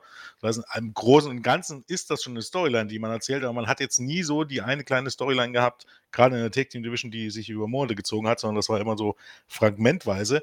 Dass man jetzt ausgerechnet warten sollte bis Full Gear, was glaube 6 Wochen oder so sind, wäre zumindest ein bisschen untypisch das spricht für mich ein bisschen dafür, dass man das Match doch noch irgendwie bei einer Ausgabe in den nächsten Wochen bringt. Und ähm, da ist halt einfach dann nächste Woche äh, die wahrscheinlich äh, die wahrscheinlichste Lösung. Dann läuft man nämlich, dann ist nämlich Title Tuesday, weil man ähm, aufgrund dessen, dass auf TBS ähm, die Baseball-Playoffs, glaube ausgestrahlt werden, auf den Dienstag weichen muss und äh, zeitgleich mit NXT läuft. Und diese Show wird man stark aufladen. Also da wird Edge sein erstes Match haben, äh, Adam Copeland sein erstes Match haben. Und Saraya gegen Hikaru Shida steht, glaube ich, auf der Karte. Also mein Geld sitzt darauf, dass das Match nächste Woche bei Dynamite stattfinden wird. Okay, das wird zumindest eine, eine kleine Form von Sonderausgabe, wie ich sie gerade angesprochen habe. Aber ja, für mich für mich ist es irgendwie unpassend in diesem Plan der beiden, weil dieses dritte Match war so groß mit wer ist das beste Tag-Team aller Zeiten und so weiter. Wenn jetzt die Bucks gewinnen, fühlt sich so dieses das Ergebnis des letzten Matches, also des dritten Matches der beiden Teams, so ein bisschen hinfällig an und vor allem, wenn die Bucks gewinnen, dann ist auch gefühlt wieder ein fünftes Match der beiden erforderlich und dann ist auch wieder die Frage, ob das dann jetzt direkt hinterherkommt oder ob man sich da wieder Zeit lässt. Deswegen, ich bin, mein, mein kleiner Fantasy-Booking-Kopf ist mit dem ganzen Ding gerade irgendwie ein bisschen überfordert. Ja, die äh, wie gesagt, ich glaube, das kann ich dir tatsächlich abnehmen. Also, ich glaube, die Idee ist dahinter, äh, man läuft nächste Woche am Dienstag gegen NXT. Welche großen Matches können wir bringen? Aha, Young Bucks gegen FDR ist eine gute Idee. Findungsprozess abgeschlossen. Hauen wir noch irgendwie 'n 'n haben wir 'n Contender-Match auf die Pay-Per-View-Card, wo ein paar wo man 'n gutes Spot-Festival zeigen kann, ein gutes Match zeigen kann mit ein paar Teams, die auf der Card landen soll. Wir das Ding. Also ich glaube tatsächlich, dass das that's it, das ist alles im Moment. Ich kann mir vorstellen, dass es dann vielleicht wirklich noch ein fünftes Match gibt und dann vielleicht wirklich bei Full Gear, weil tatsächlich das Gerücht gibt, dass das, das schon bevor, vor dem PPO gab es das Gerücht, dass für Full Gear Bugs gegen FDR angesetzt ist. Ich kann mir durchaus äh, äh, vorstellen, dass es nächste Woche ähm, ein Match und vielleicht einen Titelwechsel gibt oder wahrscheinlich dann einen Titelwechsel gibt und ein fünftes Match beim PPO. Wäre jetzt meine, meine Idee. Und aber ich bin eigentlich mehr oder weniger der festen Überzeugung, dass ähm, da nicht der große Plan dahinter steckt, sondern einfach nur die Tatsache, dass man für nächste Woche, wo man gegen NXT läuft und wo man natürlich NXT schlagen will, ähm, ein großes Match ansetzt. Ja, vor allem, also jetzt wieder weitergesponnen, damit ein fünftes Match Sinn ergibt, muss ja entweder irgendwer gescrewt werden und wir kriegen ein, ein Finish, wo der Titel nicht wechselt oder die Bucks gewinnen dann wirklich bei Dynamite den Titel und dann gibt es das Rückmatch, weil wenn jetzt FTA wieder gewinnt, dann ist wäre halt für mich der Punkt, wie erzählt man dann glaubwürdig ein fünftes Match zwischen den beiden? Na, das kannst du eigentlich nur in dem Fall dann so machen, wie Jens sagt, dass die Bucks sich den Titel holen, es 2 zu 2 steht und dass dieses berühmte Rubber-Match, wie man sowas ja nennt, äh, was ja normalerweise eigentlich immer das dritte Match ist, dann halt als fünftes Match gebracht wird, um wirklich endgültig, unwiderruflich rauszufinden, who's the best. Ich sehe schon kommen, dann gibt es ein fünftes Match, äh, wer dann wirklich der Beste ist, und dann gibt es wieder ein sechstes, und dann muss es ein siebtes geben, wer wirklich, wirklich, wirklich der Beste ist. lächerlich. Und dann kriegen wir irgendwann ein neuntes und ein elftes und ein dreizehntes. Naja, Schauen wir mal. Also ich, ich, ich gehe stark davon aus, dass wir ein viertes und ein fünftes Match bekommen werden. Und ähm, dementsprechend dafür müssen eigentlich die Young Bucks den Titel gewinnen. Das wäre jetzt in meinem Kopf zumindest auch gerade das, was sich am logischsten anhört. Aber apropos, wo geht's in Zukunft hin? Fünftes Match, Swerve Strickland gewinnt gegen Hangman Adam Page.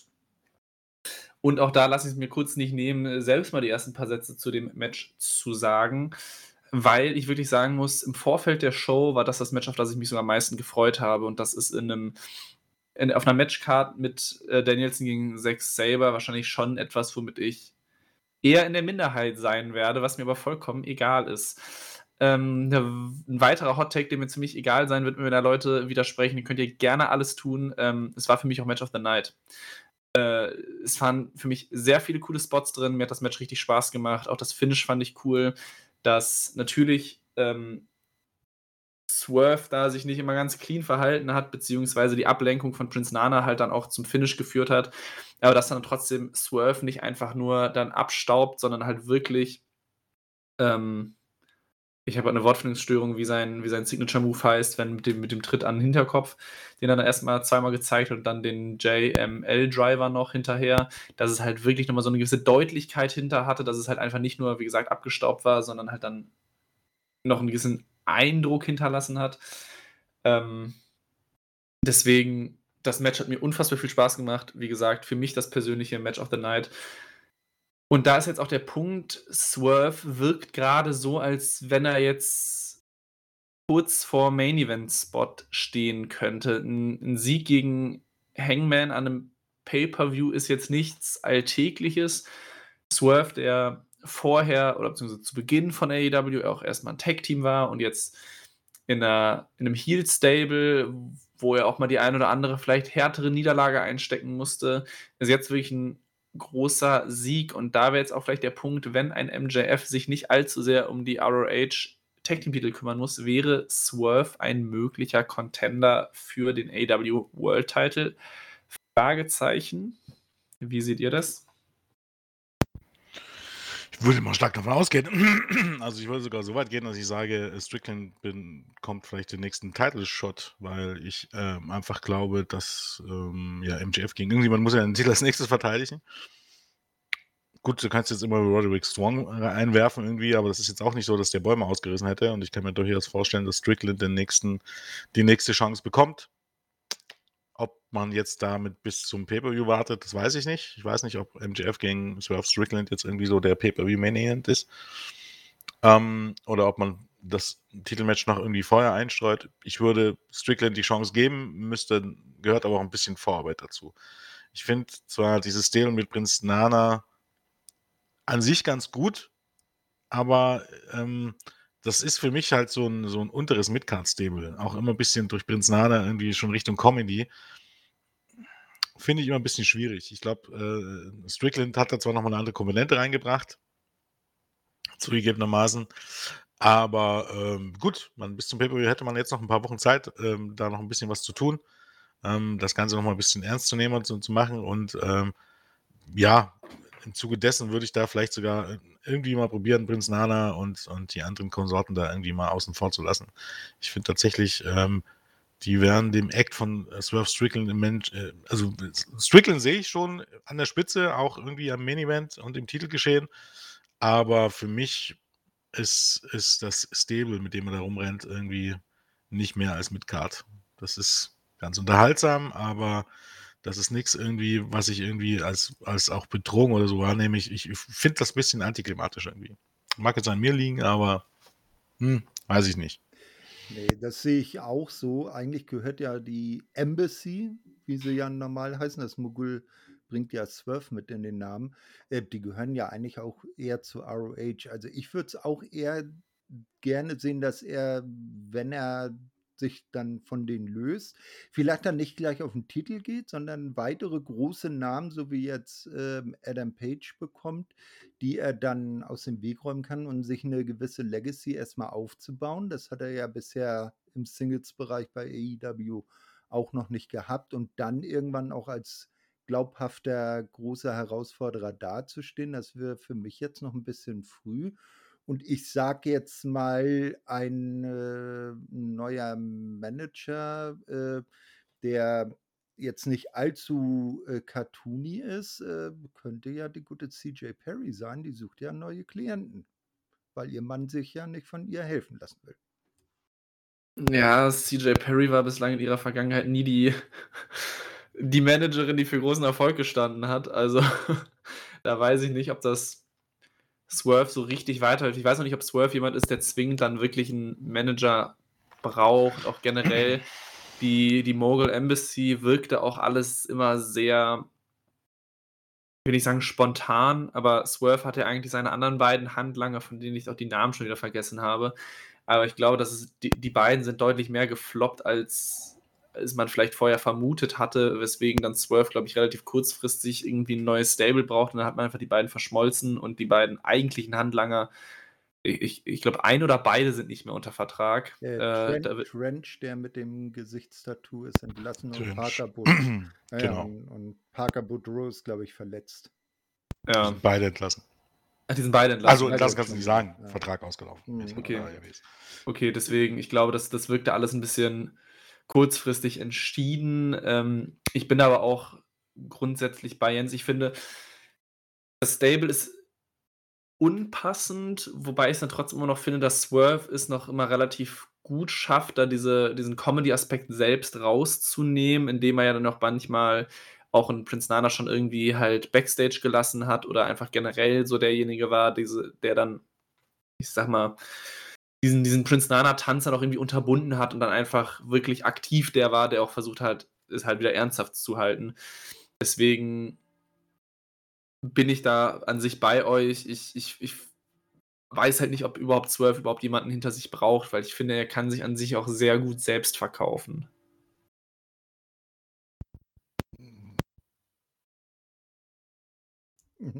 Ja, das, also äh, ich, ich sag mal so, als, als, als Heel, da hat man ja gerne mal eine Spokesperson oder einen Manager oder Valet oder sowas. Aus dem heraus wäre das jetzt mein Gedanke gewesen. Klar, er, er ist jetzt nicht auf den Mund gefallen, wahrlich nicht. Äh, er könnte das sicherlich auch alleine gut wuppen.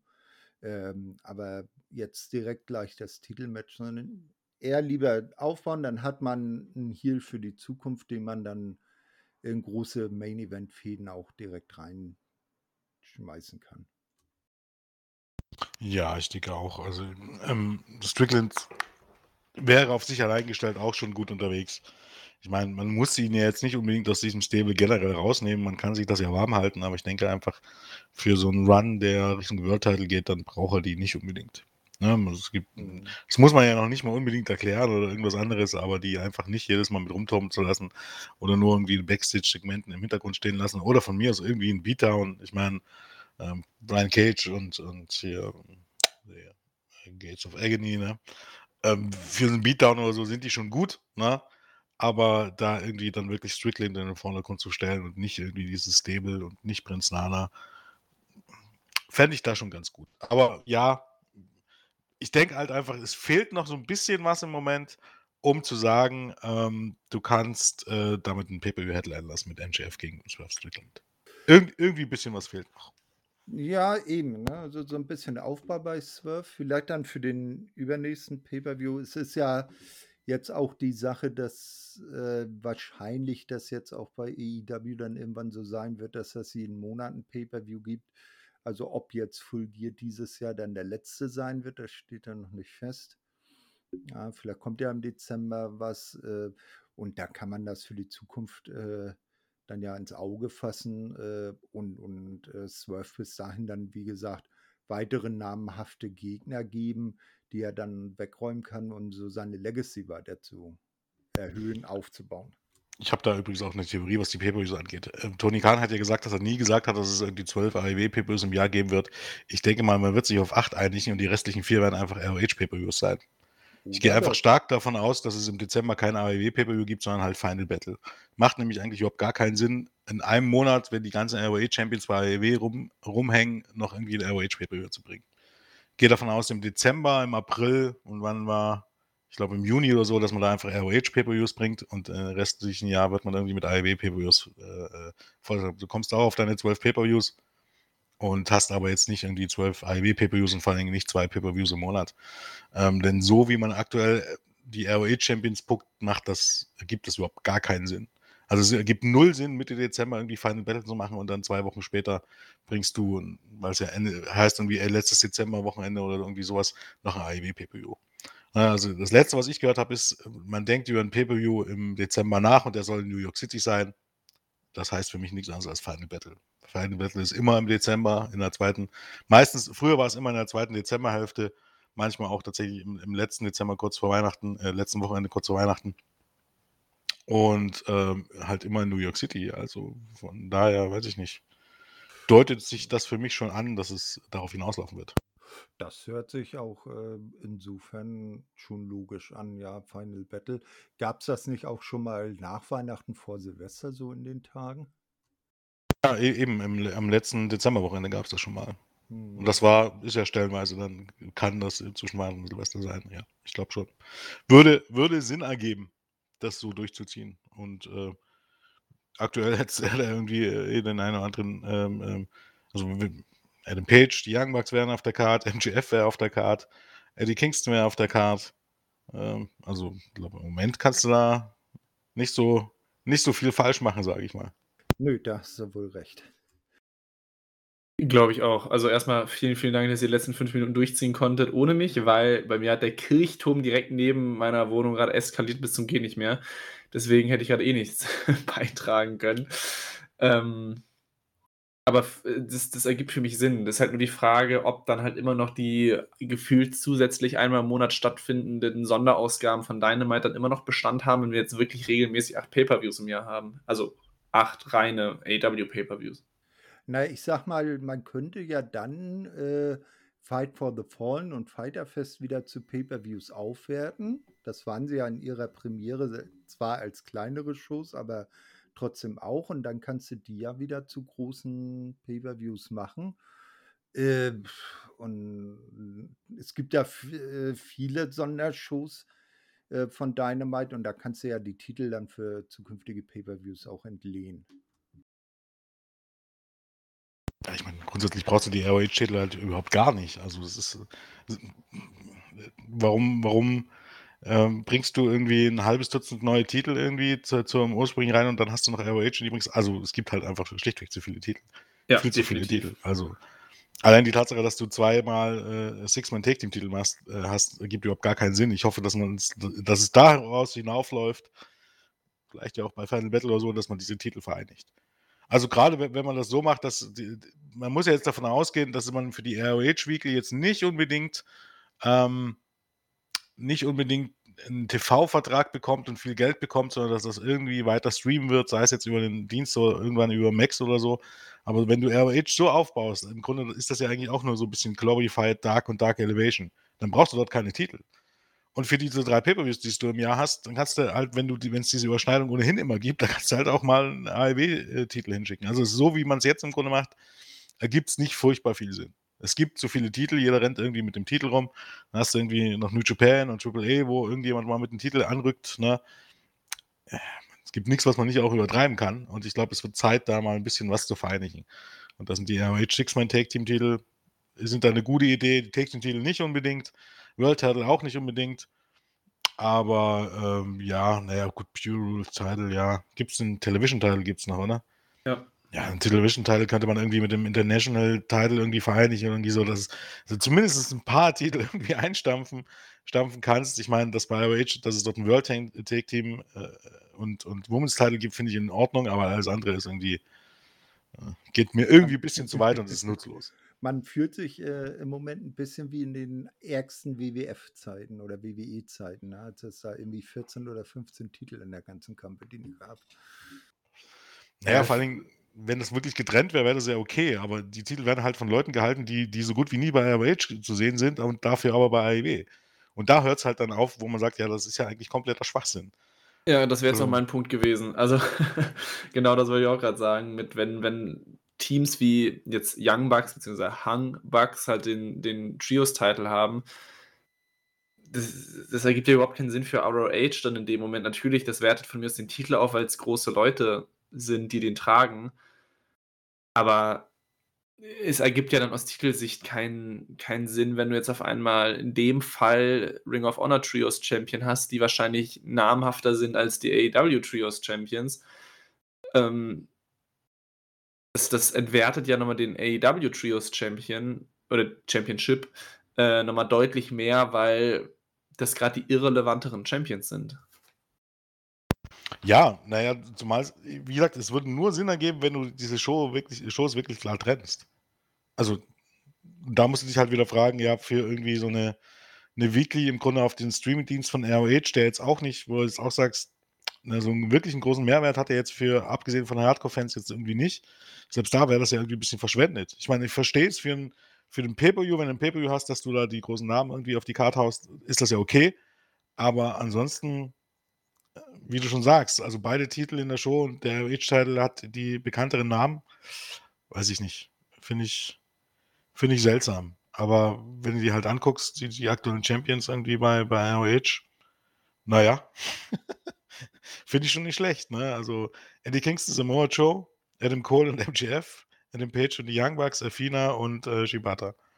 Kann man schon mal ein Pay-Per-View mit Headline, aber warum die jetzt alle bei AW rumrennen, keine Ahnung. Ja. Also, weil die meisten halt bei AW unter Vertrag stehen. Das ist ja das Ding. ROH hat ja, oder ich weiß gar nicht, ob es da offiziell überhaupt irgendwelche Verträge gibt, die rein ROH laufen. Äh, die meisten, also mal abgesehen von Athena und Chibata, laufen die meisten eh alle bei, äh, bei AEW rum. Na gut, es gibt da, also wie gesagt, es gibt ja, man muss ja ein bisschen dazu sagen, es ergibt ja so gesehen, ich weiß nicht, wie das rechtlich jetzt ist, wie die Firmenstruktur dahinter ist. Ich glaube, ja, RW ist eine eigenständige Firma und ROH eine andere. Auf der anderen Seite sind es halt Independent Contractors. Ich gehe davon aus, dass die Leute einfach Verträge einfach unterschreiben bei der Firma dahinter, die sie quasi bookt, wie auch immer die nur genannt ist und dass die dann antreten, wo auch immer sie antreten würden. Es gibt da keinen Sinn, da irgendwie exklusive ROH-Verträge oder AEW-Verträge zu unterschreiben.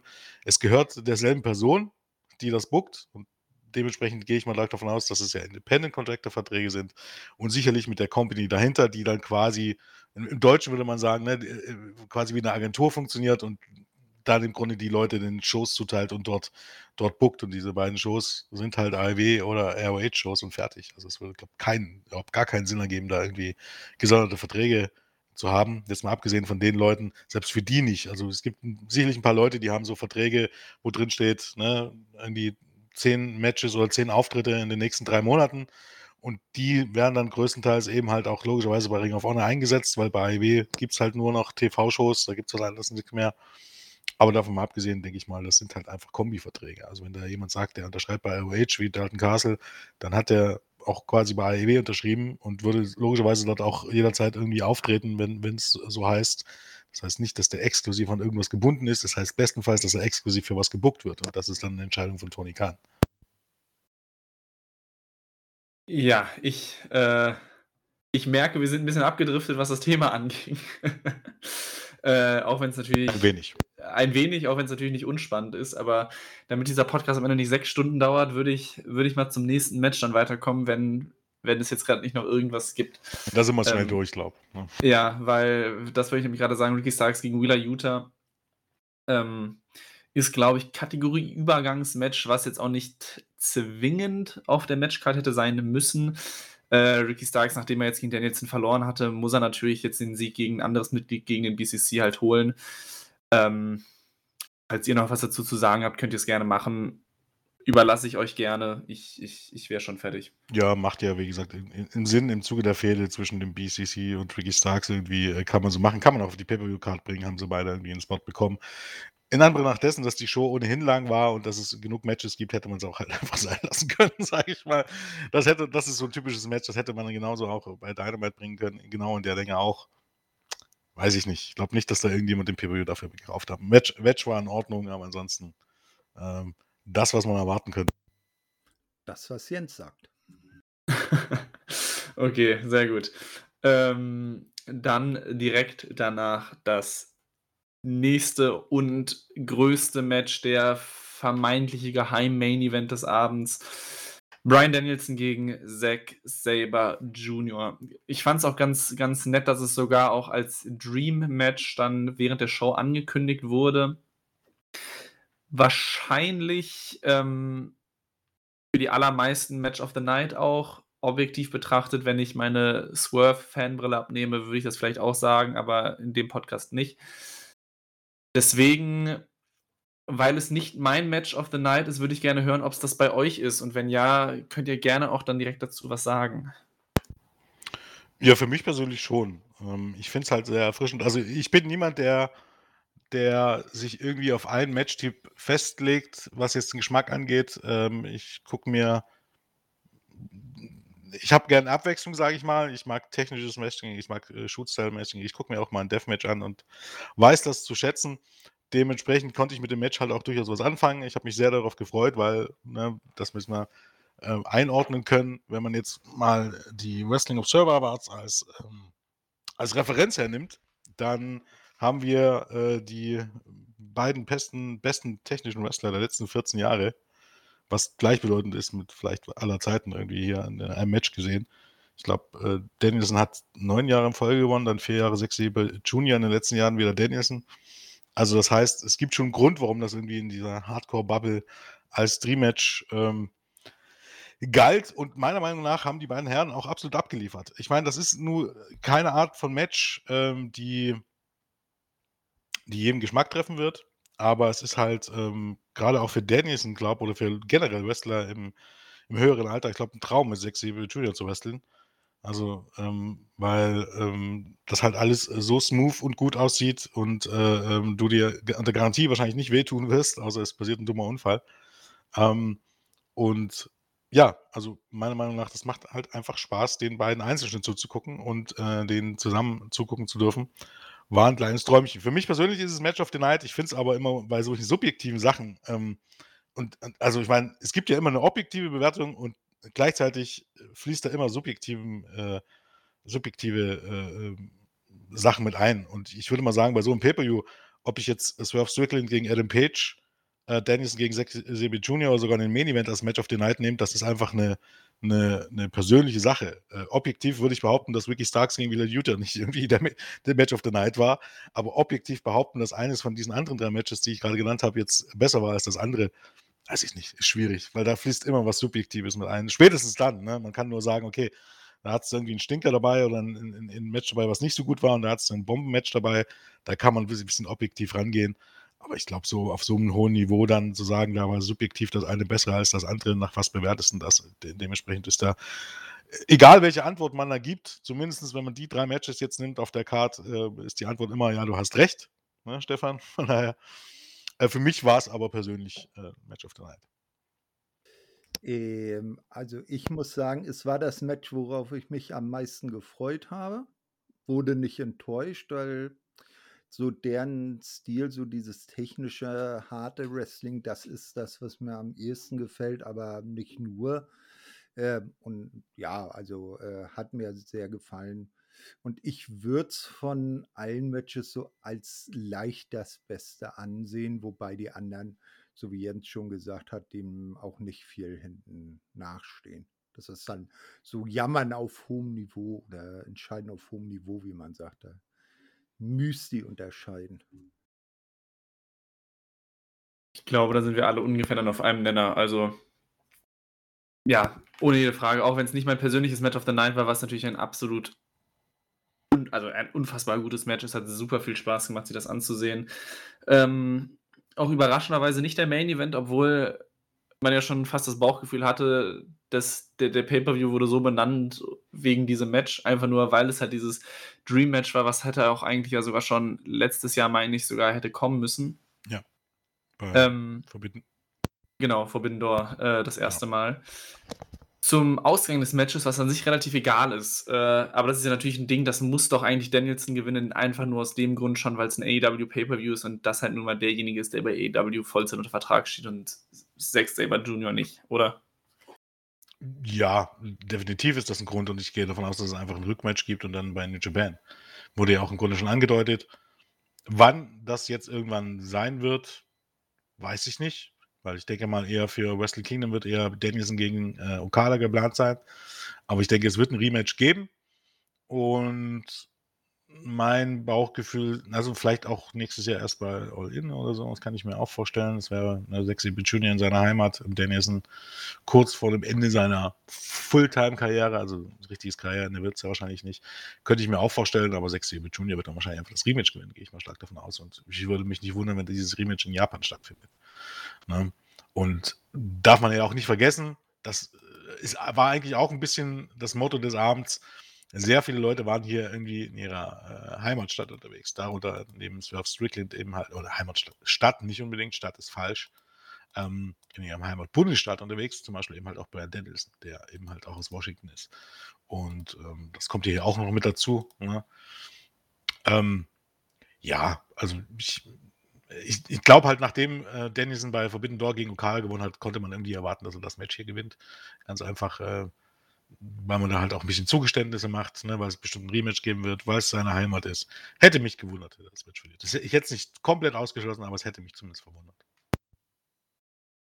Vielleicht, ich weiß gar nicht, ähm, es ist doch noch Royal Quest von New Japan in London wieder an. Das ist aber in zwei Wochen oder so. Ach Also, so, oh, okay. Und da ist Osprey gegen Sabier Junior, wenn ich mich nicht irre. Ah, Oh, ja, Osprey gegen Sabier Junior. Also okay, das, na, das hatte ich nicht auf der Pfanne, dass das schon so nah ist.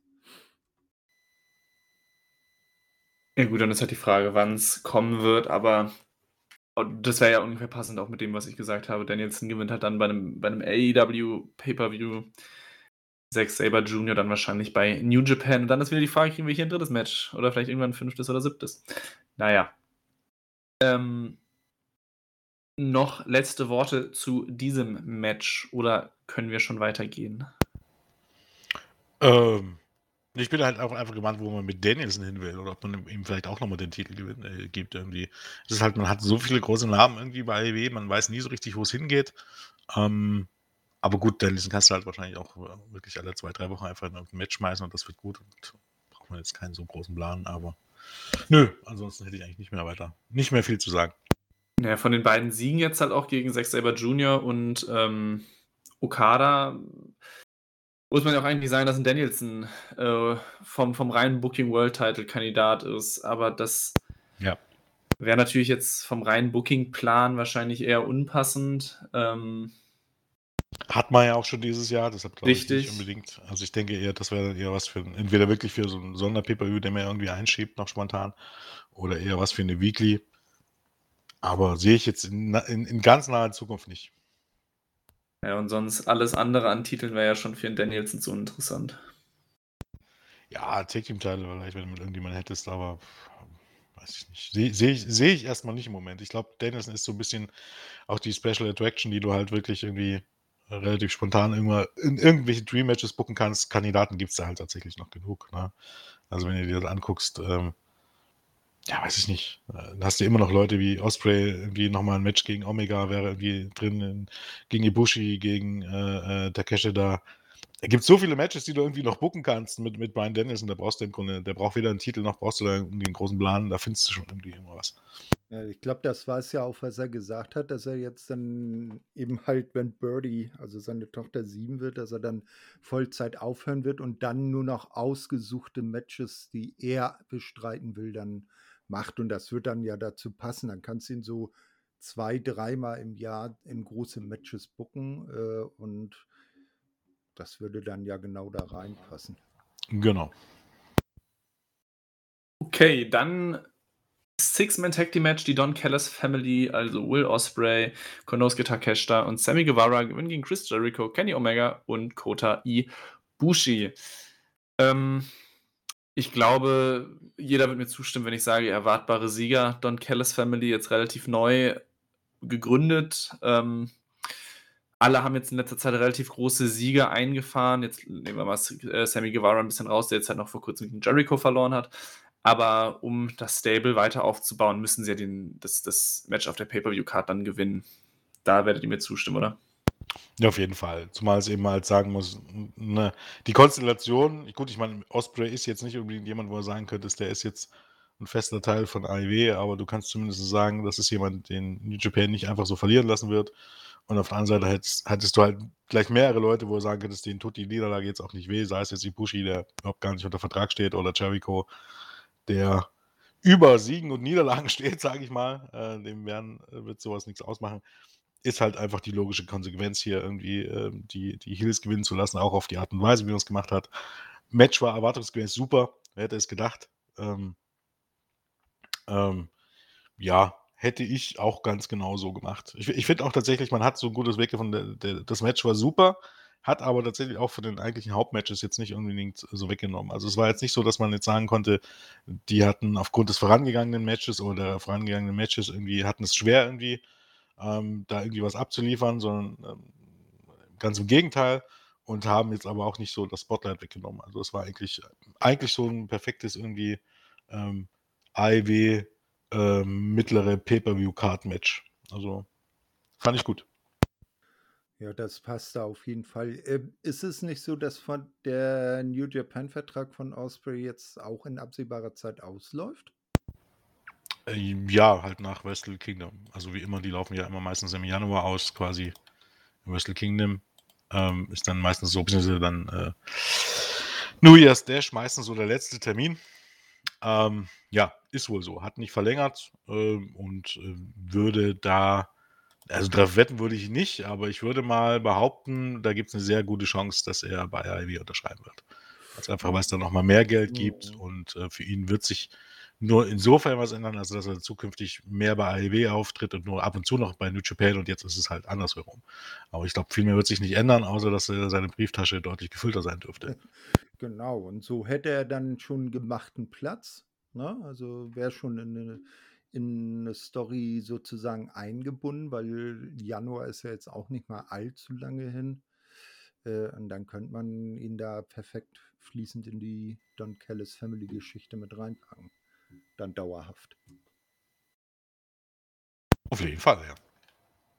Ja, das wird sich dann auf jeden Fall zeigen. Ich meine, Will Osprey ist natürlich ohne jede Frage, Überraschung, Überraschung, ein Name, der ganz, ganz viel dann versprechen wird und auch ein sehr potenzieller AW World Champion sein könnte in dem Moment, wo er wirklich einen Vollzeitvertrag unterschreibt.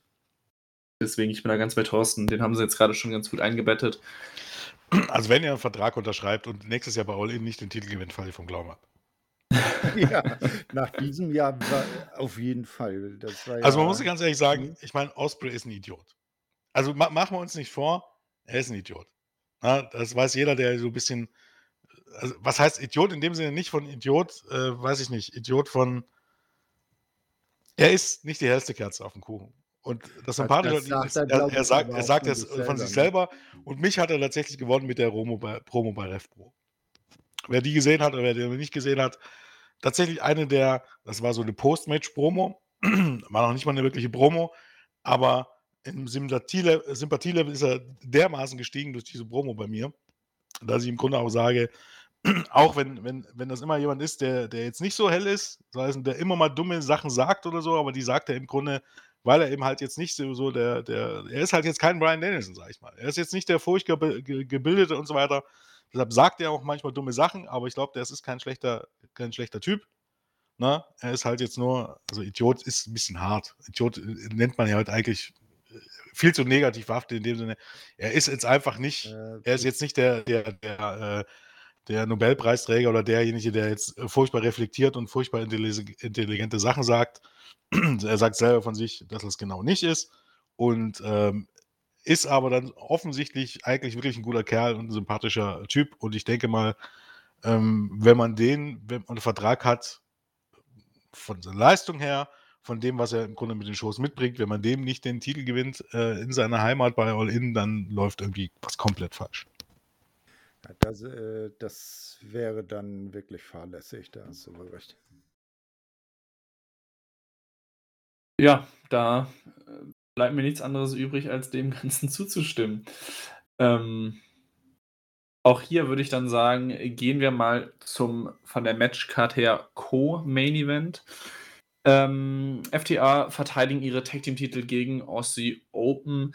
Ich glaube, mit dem Ergebnis hat auch wieder jeder gerechnet. Ich glaube, Aussie Open waren die absoluten Außenseiter in dem Match.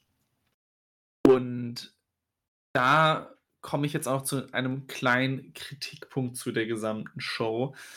Ähm, sinnbildlich in dem Match so gesehen, weil für mich war persönlich Aussie Open nicht gut genug aufgebaut für diesen Spot an der Pay-Per-View-Card. Ähm, ich habe es auch nochmal nachgeschaut und ich kann mich an keinen größeren Sieg von Aussie Open jetzt in irgendwelchen AEW TV-Shows erinnern, was sie irgendwie jetzt besonders dafür qualifizieren würde. Ich sag mal, in den Weeklies hat man jetzt gesehen, dass irgendwelche Ring of Honor Tag Teams, die für den Mainstream-Fan verhältnismäßig unbekannt waren, äh, Titelmatches bekommen haben.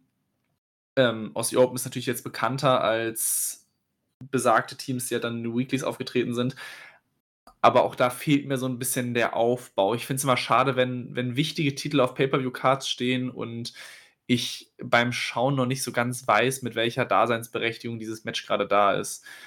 Das ist für mich in dem Punkt nochmal ein bisschen problematischer, wenn man sich anguckt, dass ähm, generell auf der Matchcard die Quote an Titeln gar nicht so hoch ist dafür, dass, wie wir schon praktisch in jeder Elite Hour immer sagen, jeder mit einem Titel rumläuft, gab es gar nicht so viele Titelmatches. Ähm, es gab weder bei Männern noch bei Frauen ein World-Titel-Match. Es gab kein International-Titel-Match, der jetzt im, nach dem Booking der letzten Monate wahrscheinlich der relevanteste Singles-Titel ist, der kein World-Titel ist, wenn der Satz einigermaßen verständlich war.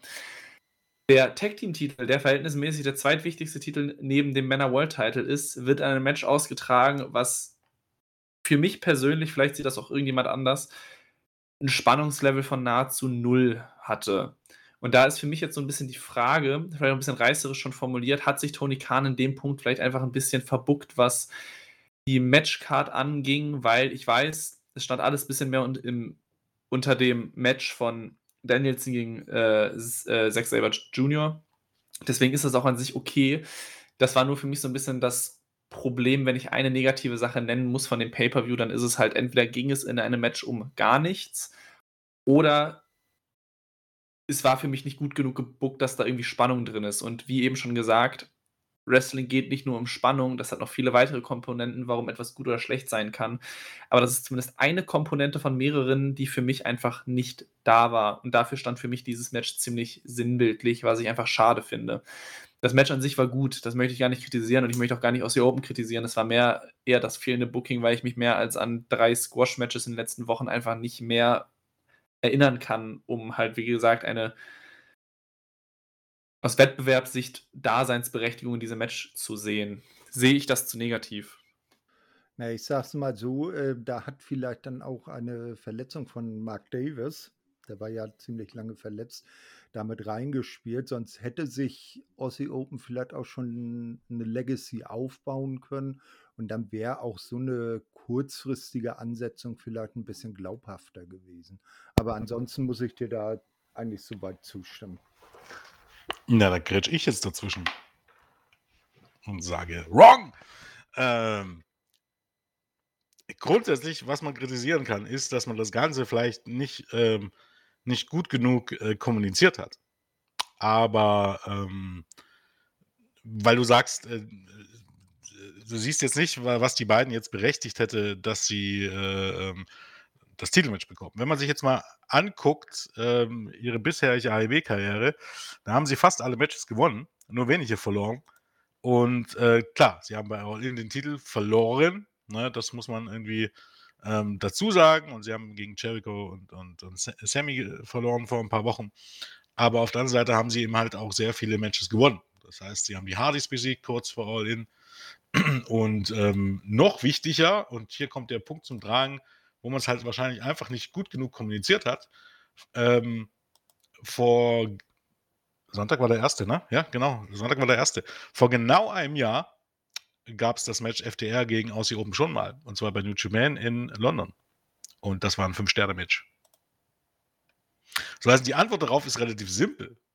Na, ähm, Aussie Open ist durchaus ein gepushtes Team. Und äh, man braucht die halt irgendwas auf, auf die Karte setzt es war halt ein bisschen unglücklich, dass diese, diese dieser Titelverlust äh, bei In jetzt noch nicht so lange her war und dass man es halt einfach nicht kommuniziert hat. Aber im Grunde war das einfach nur ein Rematch von vor einem Jahr. Und damals ging es um den IWGP Take Team Title und FDR haben in London gegen Aussie Open gewonnen und wahrscheinlich war es sogar ähm, das beste Match von Aussie Open in ihrer bisherigen Karriere. Soll heißen, man hat es einfach nicht gut genug kommuniziert. Aber es ist jetzt nicht so, dass es nicht einen Grund gab und dass es jetzt komplett so war, dass die äh, da irgendwie fehl am Platze waren oder irgendwas. Äh, man hat halt durch diese jüngsten Niederlagen so ein bisschen den Eindruck, dass sie irgendwie so ein Take-Team sind, das mitspringen. Wenn man sich aber mal wirklich anguckt, gerade irgendwie seit, ich glaube, zumindest wenn man jetzt seitdem die unter Vertrag stehen, seit Juli oder so, haben sie einen Großteil der Matches gewonnen. Da waren Matches, ich glaube, Multiman-Matches gegen, gegen Black Bull Combat Club dabei, da waren Sieg gegen die Hardys vorbei. Also es ist jetzt nicht so, dass die nur irgendwelche Mitkarte gesquasht hatten. Das ist jetzt nicht so. Ähm, das Problem ist halt einfach nur, dass sie ihre letzten beiden großen Matches, die sie hatten, dass sie die beide verloren haben. Und dass man es nicht gut kommuniziert hat, dass, es, dass die im Grunde im, im letzten Jahr oder vor genau einem Jahr sogar, tatsächlich war es genau vor einem Jahr, am 1.10.2022 bei New Japan Royal Quest 2 in London, äh, eines der besten Tag Team Matches der Neuzeit hatten. Also von daher, Ja, das war vielleicht auch der Hintergrund. ich sag mal, das wusste ich halt auch, dass sie das Match hatten. Ähm, und dass wir jetzt so gesehen in dem Punkt halt nicht ganz falsch verstehen. Das ist halt für mich mehr halt von aus rein booking-technischer Sicht. Ähm, mich hätte es brutal gewundert, wenn sie dieses Match gewonnen hätten, einfach nur aus dem, wie gesagt, rein booking-technischen Hintergrund. Sie haben noch bei All In gegen Adam Cole und MJF verloren. Dann haben sie gegen Chris Jericho und Sammy Guevara verloren. Dann hatten sie, ich glaube, zwei, drei eine Minuten Squash-Matches ähm, gegen, gegen Namen, die ich zu dem Zeitpunkt schon nicht kannte und jetzt auch nicht mehr kenne. Äh, und dann hatten sie ja, glaube ich, noch einmal so ein Eight-Man-Tag-Team-Match gegen äh, BCC und FTA, glaube ich, ähm, jetzt noch vor einer Woche äh, bei, bei Collision. Ja. Und das ist halt dann für mich so der, Punkt, wenn sie jetzt in den letzten zwei bis drei Monaten nichts Relevantes gewonnen, aber dafür einiges Relevantes verloren haben, nämlich gefühlt die einzigen beiden rein Tag Team Matches, die jetzt dazu geführt haben, ähm, also mit, mit nennenswerten Gegnern, nämlich Jericho Guevara und halt dann Cole MJF. Die beiden haben sie halt dann verloren und dann also ich wäre aus allen Wolken gefallen, wenn sie jetzt dieses, dieses Titelmatch gewonnen hätten. Nicht, dass ich grundsätzlich sage, dass Aussie Open ähm, da Fehler am Platz ist, auf gar keinen Fall. Ähm, ich weiß, wie gut die sind und ich weiß, wie gut die auch noch werden können, wenn man ihnen halt eben noch mehr Zeit gibt. Aber da ist einfach für mich der Punkt, in den letzten zwei, drei Monaten kann ich mich eigentlich eher nur an Niederlagen und nicht an Sieger erinnern. Und dann ist es für mich einfach so ein bisschen schade, dass man denen dann einfach nicht irgendwelche Siege noch auf, mit auf den Weg gibt, einfach nur um denen zu sagen, hey, wir können auch XY schlagen in einem 10, 15 Minuten Match. Ähm, um das einfach nur aus, ich sag mal, etwas mehr K-Fape-Sicht oder aus der Sicht eines Marks noch bisschen besser nachvollziehen zu können, warum es dieses Aufeinandertreffen gibt und warum sie halt Number One Contender sind, wenn das das vielleicht besser beschreibt als eben. Ja, äh, äh, ich verstehe dich ich verstehe dich da schon. Ich weiß auch genau, was du meinst, aber tatsächlich ist das ist das so 'n tatsächlich 'n 'n Eindruck, der der erwiegt, der aber, wenn man auf die reinen Zahlen guckt, tatsächlich so nicht nicht unbedingt der Fall ist.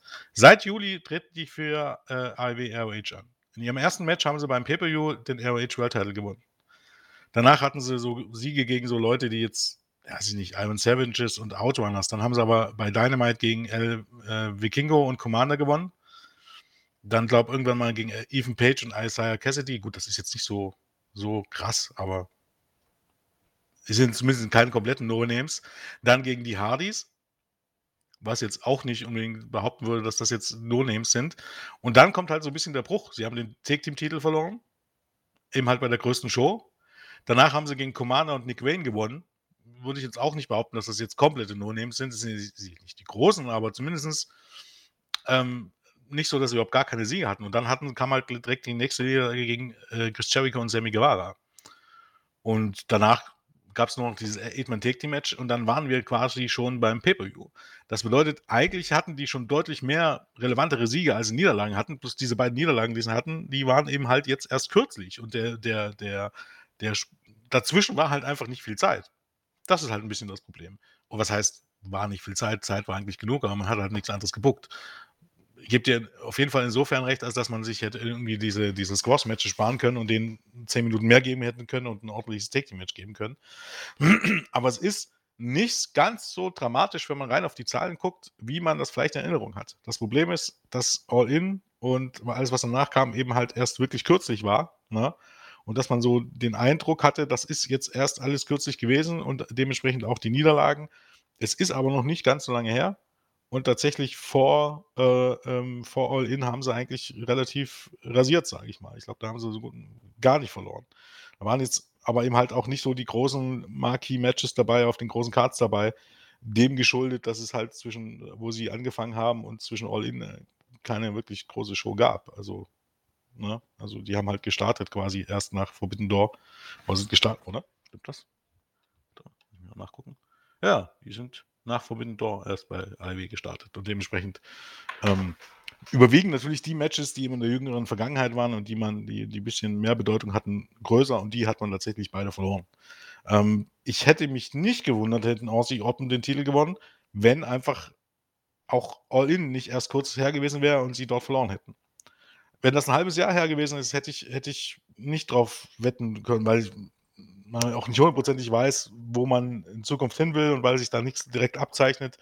Wenn diese Niederlage ein halbes Jahr her gewesen wäre, hätte ich Aussie Open durchaus in der aktuellen Konstellation durchaus zugetraut, dass sie den Titel gewinnen. Aber so gebe ich dir recht, dass es irgendwie auch nicht wirklich viel Sinn ergibt, wenn sie erst den Titel gegen Adam Cole und MGF verlieren und dann vier Wochen später, wo das einzige Match, wo man sich wirklich daran erinnern kann, auch eine Niederlage, weil den Titel hier gewinnen. Also dementsprechend, ja, war es halt schon irgendwie ein bisschen suboptimal aufgebaut. Ich sehe es aber jetzt nicht ganz so dramatisch wie du. Okay, ich glaube, wir sind auch inhaltlich auch näher aneinander, als es sich, glaube ich, gerade anhört. äh, einfach nur in, in mehr oder weniger dramatisch ausgedrückt. Ähm, aber vielleicht noch der zweite Aspekt meines Kritikpunktes gerade ähm, euch nochmal als Frage gestellt. Ich fand es jetzt nicht dramatisch, aber ich fand es dann doch auffällig, dass die aktuell heißesten Titel oder generell spannendsten Titel nicht auf der Card waren. Hat das jetzt irgendwie für diesen Pay-Per-View ein Problem dargestellt oder war das einfach im Sinne von der, der angekündigten Dream-Matches einfach egal? Sieht man das zu kritisch, wenn man kritisiert, dass beide World-Title, also von Männern und Frauen, nicht auf der Card stattgefunden haben? Ja, es hat das Ganze halt, also grundsätzlich machte halt die Show die, den Eindruck eines B-Pay-Per-Views in, in je, jeglicher Hinsicht. Es war relativ kurzfristig angesetzt, die Halle war nicht ausverkauft, auch wenn die Zuschauerzahl am Ende doch wohl über 7000 lag. Ähm, es fehlten die World Title auf der Karte und die Beirate war auch ist über 100.000, aber aufgrund dessen geschuldet, dass eben halt auch einem Monat, das ist das, woran man sich gewöhnen muss. Na gut, vielleicht hat man jetzt zukünftig jeden Monat eine Show und dann immer 100.000 Buys, aber man hat halt nicht mehr die 140, 150.000, die vorher normal waren, als es bloß vier, fünf Pay-Per-Views im Jahr waren es schrie halt alles nach B-Pay-Per-View und ähm, das reißt so ein Drehmatch halt nicht raus. Das ist halt, war halt eine relativ spontan angesetzte Show, ähm, lass mich nicht lügen, aber die wurde doch erst letzten Monat angekündigt, oder? Die wurde nach All Out angekündigt, oder? War das, nee, oder war das nach Das Juli? War das nach Forbidden Door? Ich, Weiß ich gar nicht hundertprozentig. nee, ich, äh, ich bin auch der Meinung, so lange ist Wrestle Dream noch gar nicht angesagt gewesen. Also, es ist halt, schreit halt alles so ein bisschen nach Pay-Per-View auf jeden Fall. Ne? Also, das ist, ist dann kein Wunder und das macht es halt dann nicht besser, wenn kein Title auf der Karte steht, ja. Da gebe ich Ähm, dir absolut recht. Wobei man beim ähm, Männer World Title ja zumindest sagen kann, dass der Champion mit, auf, äh, mit äh, am Start war, auch wenn er in anderer Rolle angetreten ist. Aber die Damen sind ja so gar nicht aufgetreten. Man hat ja von Saraya und ich sage jetzt mal der Tony Storm gar nichts gesehen. Na? Oder w- was für ein Match man da dann vielleicht hätte bringen können. Glaubhaft. Also äh, vielleicht wollte man da vom TBS-Match jetzt nicht das Spotlight wegnehmen, was aber eigentlich auch dann wieder Blödsinn ist. Ja. Also, angekündigt hat man die Show am, also am 27. am Tag von Ölden. Das ist 1, 2, 2, 3, 4, 5. Ja, fünf Wochen her. Also fünf, fünf Wochen vor der Show hat man sie überhaupt erst angekündigt. Ja, das ist früh.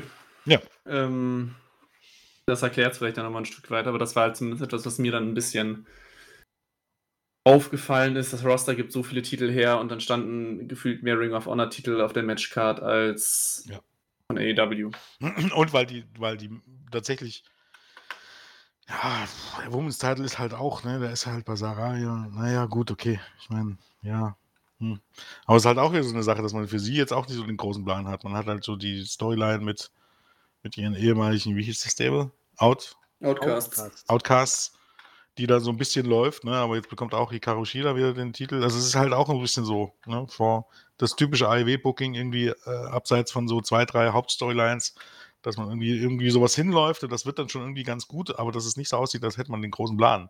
Und World Title, der World Champion, steckt halt im Grunde gerade in der Storyline mit Adam Cole. Und es macht, gerade weil jetzt Adam Cole eben halt ni- nicht, nicht da ist, man hat halt einfach nichts aufgebaut, wirklich. Es gibt jetzt kein wirkliches World Title Match, was man aufgebaut hat. Was, äh, man hätte halt irgendwas nur auf die Karte geklatscht. Hat, und da muss man ja auch nicht drüber, drü- drüber reden. Selbst wenn Adam Cole fit gewesen wäre. Es ist halt für ein Pay-Per-View ein ROH Tag Team Champion, äh, Championship Match gegen Vincent und Dutch. Come on. Das hättest du bei Fi- Final Battle vielleicht bringen können. Das hätte ich mir gefallen lassen beim ROH Pay-Per-View. Für ein AEW Pay-Per-View ist das halt einfach nur dünn. Ja, da bin ich voll bei dir. Dann, wir sind schon zeitlich ein wenig fortgeschritten. Würde ich mal sagen, bringen wir es jetzt zum Main Event. Äh, ich versuche das gerade alles einigermaßen mal kurz zu halten, was da alles passiert ist, weil es ziemlich viel passiert. Insgesamt gewinnt Christian, Christian Cage gegen Darby Allen 2 zu 1. Es war ein 2 out of 3 Falls Match. Äh, während des Matches, beziehungsweise Ende des Matches, äh, turnt Nick Wayne gegen Darby Allen. Danach soll der Angriff noch weitergehen, kommt erst Sting raus, aber auch Sting kann sich dagegen nicht wirklich wehren. Und dann kommt der große Name, den wir am Anfang schon besprochen haben, wo sich jetzt vielleicht auch der ganze Kreis wieder ein bisschen schließt. Adam Copeland kommt auch zu seiner WWE-Musik heraus. Ähm, Edge wird da wohl jetzt nicht mehr heißen, aber das war erwartbar. Er wirkt zunächst so, als wenn er Teil dieses Angriffs sein würde, also dass er sich auf die Seite seines früheren Tag-Team-Partners Christian stellt. Das hat er dann aber nicht getan, hat die Heels angegriffen, hat sie halt auch vertrieben, sodass er Darby Allen und Sting auf die Beine helfen konnte. Am Ende hat es mit einem kleinen Stare-Down 3 gegen 3 geendet. Ähm, aber lange wurde es gemunkelt, Adam Copeland ist da. Zu ihm haben wir schon relativ viel gesagt. Vielleicht bleiben wir erstmal beim Match, was ja dann doch ein wenig sehr chaotisch war. Der halbe Ring wurde gefühlt auseinandergebaut.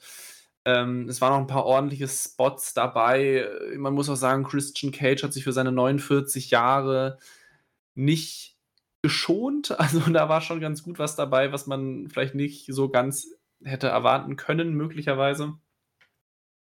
Aber ich fand es zumindest interessant, dass das halt der Main Event der ganzen Show war, weil das ein TNT Championship Match mal jemals von irgendwas Main Event ist, ist schon komisch und dann noch von einem Pay-Per-View ist schon wirklich sehr unerwartet. Deswegen, ähm, glaube ich, konnten alle schon zu Beginn des Matches oder in dem Moment, wo man gemerkt hat, das wird der Main Event, schon erahnen, was nach dem Match oder, oder während des Matches oder generell einfach zu Ende der Show dann passieren könnte. Edge kam und hat praktisch das Chaos ein wenig beendet, was vorher passiert ist. Deswegen, ja, ich habe jetzt mir den Mund fusselig geredet. Wie fandet ihr es? Ähm, so, alles in allem, eigentlich perfekt. Hätte man nicht viel besser machen können. Der Main Event war trotz allem, trotz dass es ja zumindest mindestens mit, mit Danielson gegen Zack Sabre Jr. und äh, Strickland gegen Page zwei absolute Hochgeräte gab, hat, konnte der Main Event trotzdem mithalten. Ich fand das Match trotzdem stark. Ähm, gut, könnte man drüber reden. Ja, gut, overbooked fand ich es gar nicht irgendwie. Es, es war das, was man erwarten konnte. Christian Cage dieses Jahr für mich irgendwie in der Lostrommel für den besten Heel des Jahres, sage ich mal. Finde ihn unglaublich äh, äh, unterhaltsam. Hat hier auch wirklich nochmal abgeliefert. War auch nicht, alles in allem wirklich nicht schlecht gebuckt, das Match wenn nicht Danielson gegen Sexton mit Judy gewesen ist, hätte ich es auch als Main Event gelten lassen, weil es nun mal Allen Hometown Hero, ne? Und zumindest die ein oder andere äh, Weekly durfte der TNT-Titel schon Headline, auch wenn es, glaube auch schon wieder länger her ist oder früher normale, normaler war als heute. Ähm, und das wurde natürlich eigentlich dann abgerundet durch das Debüt von Adam Copeland. Und eben weil es so war, wie es war, und es ist ja eigentlich auch durchaus so bis zu einem gewissen Grad gewollt, ne, dass ähm, die Tatsache, dass dieses Match der Main Event ist, dass man vorher schon diese Gerüchte waren. Ich, manchmal denke ich auch, die werden auch durchaus. Es ist kein, nicht immer so ein Zufall, dass es so ein bisschen durchsickert. Und dann dieses Match in den Main Event zu stellen, wo jeder im Grunde weiß, okay, es ist ein bisschen ungewöhnlich, auch wenn Darby Allen irgendwie aus, aus, aus ähm, Washington kommt. Also Bundesstaat Washington. Ich glaube sogar, weiß gar nicht, ob er ist, ist er, glaube sogar Nee, aus der, Seattle. er, er ist direkt aus Seattle. Ja, siehst du, dass es ja da durchaus einen Sinn gibt. Ne? Also, so heißt es war, bleibt so ein bisschen die Unwägbarkeit, aber trotz allem ist es so ein offenes Geheimnis. Und genau das willst du ja eigentlich im Grunde auch, dass du dieses, dass du das vermittelst, dass die Leute vielleicht doch noch den Pay-Per-View kaufen. Ähm, also so heißt es im Grunde alles zu verraten, ohne es zu verraten. Tatsächlich noch ein bisschen subtiler als damals mit CM Punk, ne, zugegebenermaßen. Da war es sehr, sehr offensichtlich. Aber ähm, ja, genau so solltest du das machen. Ne, ähm, es gab schon genug peinlich äh, oder, oder, oder äh, Matches, wo sowas ähnliches war, wo man sagt, ja, okay, das Match hätte trotzdem im Main Event absolut nichts. Ich erinnere nur mal, was, welche WrestleMania war das mit Cena gegen The Miz? Äh, 27. Ja, sie, Atlanta. ja, genau. Also, pff, Wo, wo, da hat man irgendwie gesehen, wie man es nicht macht. Ja, ja. Und hier hat man es im Grunde gesehen, wie man sowas machen sollte. Wenn du schon so ein Engel am, äh, Engel am Ende planst, dann sorgt wenigstens dafür, dass der Main Event abliefert und das hat er getan. Und ähm, ich fand es allem allen perfekt, auch wenn es jetzt nicht mein Match des Abends war, aber ähm, ich habe da hier wirklich nichts dran auszusetzen. Also ich kann Jens da insofern nur zustimmen. Äh, hätte mich jetzt aber auch nicht gestört, wenn sie jetzt zum Beispiel dieses Match und das äh, Zack Saber gegen Danielson Match einfach von den Card-Positionen her getauscht hätten. An sich nicht. Das bessere Pay-Per-View-Ende war aber das, glaub. N- Ja, okay. Es, wie gesagt, es passt ja so, wie es gekommen ist. Äh, wollen wir uns nicht beschweren. Ist halt äh, Kritik oder Jammern auf hohem Niveau. Dann wäre es zumindest auch ganz spannend gewesen, wenn, also hätten sie alles eins zu eins so gemacht, nur mit vertauschten Spots, ähm, wäre es zumindest ganz nett gewesen, dass sie vor Ort hätten wieder den Ring zusammenbauen müssen. Nachdem sie den schon ziemlich gut frei gemacht haben und vielleicht dem einen oder anderen Backstage-Arbeiter schon ein bisschen Arbeit erspart Ja. haben. Das habe ich tatsächlich auch mehrere Male gelesen. Der Witz ist aber auch zu gut, um ihn gehen zu lassen. Der Christian Cage war so nett und hat, hat dem Mitarbeiter schon mal geholfen abzubauen. Ja. Genau. Ja, aber auch generell, also das Match fand ich auch wirklich unterhaltsam. Es war, also es war ja natürlich jetzt nicht Match of the Night, aber es, es hat einfach Spaß gemacht, weil einfach viel Komisches passiert ist. Also man sieht nicht jedes Mal ein Match, wo halt dann auf einmal die Holzplanken unter der Ringmatte auf einmal entblößt werden.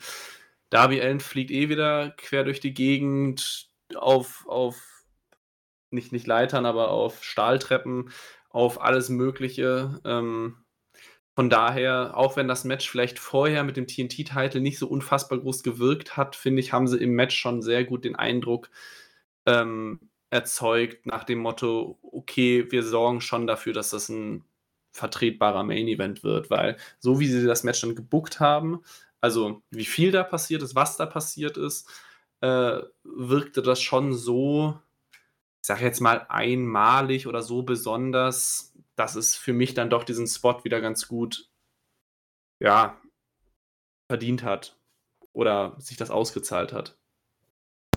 Ja, würde ich auch sagen. Sicherlich, ich meine, wenn man sich irgendwie aussuchen könnte, dann würde man irgendwie was anderes als Main wählen, aber ähm, am Ende hat es eben halt Sinn ergeben, warum es eben halt so war, wie es eben halt mal war. Und jetzt ist halt noch die letzte spannende Frage zu Adam Copeland. Man hat immer gesagt, wie großartig das wäre, noch einmal ihn in einem Team mit Christian Cage zu sehen. Und das werden wir mit Sicherheit auch sehen. Die Frage ist jetzt nur, wie lange wird es dauern? Ja, wird schon ein bisschen dauern, denke ich mal. Also ich, jetzt steht, glaube ich, erstmal die Feder an. er wird jetzt erstmal, ne, Luchasaurus ist der Erste, dann wird sicherlich Nick Wayne irgendwann kommen. Dann wird sicherlich Christian Cage kommen. Ich weiß nicht, ob jetzt schon direkt bei Full Gear oder ob man damit länger wartet. Und könnte mir vorstellen, dass dann irgendjemand eine Pause einlegen wird oder irgendwie sowas in der Art und dann wird das schon irgendwann kommen. Aber ich würde mal sagen, naja, irgendwann bis, bis Mitte nächsten Jahres oder so wird man schon warten. Das käme auch ein bisschen überraschend. Also du kannst jetzt halt Christian auch nicht direkt äh, zum Face turn, das wird nicht funktionieren. Du kannst äh, Copeland zum Heel turn, aber das, damit wartet man hoffentlich ein bisschen. Also jetzt sollte man erstmal die Welle mitschwimmen, ähm, dass man ihn als Babyface hat, weil nochmal jemand, jemand, der wechselt und jetzt kommt, ist eigentlich immer ein Babyface. Ich hoffe nicht, dass man ihn jetzt irgendwie direkt turnt. Damit sollte man sich ein bisschen Zeit lassen. Ja, also zumindest ein halbes Jahr, vielleicht sogar noch ein bisschen länger. Und dann werden wir das bekommen, bin ich relativ zuversichtlich. Ja, das auf jeden Fall. Also das wird dann der Abschluss sein, dass die beiden dann nochmal einen Run als Tag-Team machen, aber erstmal schön die Fehde zu Ende bringen. So wie Jens das sagt. Vor allem Edge und Christian dann nochmal gegen die Hardys beispielsweise zu stellen, wird nicht mehr ein Fünf-Sterne-Match, aber es wird wahrscheinlich immer noch sehr viel Nostalgie erzeugen. Und da muss ich anmerken, man hat ja mit äh, einer auch gute Beziehung zu Impact und das ist neulich bei äh, Impact 1000, äh, bei der 1000. Weekly, das Team 3D wieder aufgetreten. Dann nochmal ein Leather-Match draus bucken und Ach, die Nostalgie ist perfekt. Ja, genau. Aber das werden vielleicht manche nicht überleben. Ich bin halt auch der Meinung, dass Edge durchaus ja auch um, nicht zu unterschätzendes komödiantisches Talent hat. Ich glaube, ähm, sowohl Edge als Christian Cage könnten so die Verbindung als Hail-Team zwischen äh, bösartige Heels und trotzdem irgendwie unglaublich unterhaltsam zu sein, sehr, sehr gut nochmal auf die Reihe bekommen. Also gerade das ist ja das irgendwie, was Christian Cage äh, ausmacht. So, das, das Segment kürzlich mit der mit Christian Cage Tochter, großartig. Also besser geht's besser geht's fast nicht. Und das kann Edge auch sehr gut. Also so ein Run als Heel-Take-Team. Ähm, man, man, muss sich nur damals an die Zeit erinnern, als sie das bei WWF gemacht haben, wo sie mit Gern Engel zusammen unterwegs waren und diese Five-Second-Poses im Ring gemacht haben. Ja. Ich denke, egal wie es wird, egal was es wird, man wird sich auf jeden Fall darauf freuen können, dass man auf jeden Fall das nächstes Jahr zu sehen bekommt. Ich gehe auch ganz mit Jens mit. Es wird wahrscheinlich bis nächsten Sommer ungefähr dauern, bis man es dann wirklich sehen kann. Aber mit dem Main Event abgeschlossen, schließen wir auch praktisch den gesamten Pay-Per-View ab. Ähm, von daher die Frage des Gesamtfazits. Ich glaube, jeder von uns wird irgendwie sagen, dass es ein guter Pay-Per-View war. So wie ich es jetzt mal rausgehört habe, ist bei mir vielleicht noch ein bisschen mehr Kritik mit rausgekommen äh, als bei euch, aber trotzdem möchte ich natürlich euch beiden auch noch die Möglichkeit geben, ein Gesamtfazit auszusprechen. Ja, äh, also im Gesamten für die Kürze der Zeit, die sie hatten, haben sie schon eine ganz okaye Show auf die Beine gestellt. Inhaltlich, weil von den Innenringleistungen super vielleicht die, der Kartaufbau das, äh, was man da bekritteln kann im einen oder anderen Fall. Aber so habe ich mich ganz gut äh, unterhalten gefühlt. Ähm, ja, wie so oft irgendwie in letzter Zeit bei W äh, aufbaumäßig stellenweise mäßig zumindest. Ähm, bei manchen Sachen halt einfach ein Selbstläufer. Also ist jetzt nicht so, dass man sagen könnte, durch Aufbau hat man hier großartig gepunktet. Das einzige Match, von dem man das hätte behaupten, oder zwei Matches waren es, eigentlich im Grunde der Opener und der Main Event, wo man sagen könnte, oder? Naja, doch. Ja, eigentlich schon. Nee, ja, nee, nee, nee. Also Opener, Main Event und Don Callis Family gegen, gegen Jericho und Golden Lovers. Das sind so die drei Matches, die hatten wirklich Aufbau, wo ich sage, okay, logisch, dass die auf dem Pay-Per-View gelandet sind. Strickland gegen Adam Page ein bisschen durchaus, Rest ja eigentlich im Grunde kaum, sage ich mal. Ähm, und da hört die Kritik bei mir auch schon auf. Also rein wrestlerisch war es wieder eine absolut großartige Show. Also drei Matches auf absolutem ähm, Weltklasse-Niveau. Ähm, was ich damit meine, jenseits der oder viereinhalb Sterne aufwärts, da kann jetzt jeder sagen, wer soll, aber ich denke, Strickland gegen Page, Dennison gegen Zack Jr. und Allen gegen, gegen äh, Cage kann man da irgendwie schon einordnen, dass man irgendwas gibt zwischen mehr oder jeweils so irgendwie so viereinhalb, vier, dreiviertel Sterne. Bei Dennison gegen Zack Jr. würde ich sogar über fünf nachdenken. Und jetzt mal abgesehen vom Opener, der halt irgendwie eine besondere Konstellation war, würde ich auch behaupten, da war kein Match dabei, wo ich sagen würde, das war jetzt schlechter als drei Sterne. Und dementsprechend ist das ein Niveau, das man erstmal erreichen muss. Also grundsätzlich, wenn du jetzt sagst, okay, du kaufst dir jetzt die PPUs nicht nur wegen dem Aufbau, weil dann würde ich sagen, nee, okay, dann ein bisschen schwierig, dann hast du die Show wahrscheinlich gar nicht gekauft.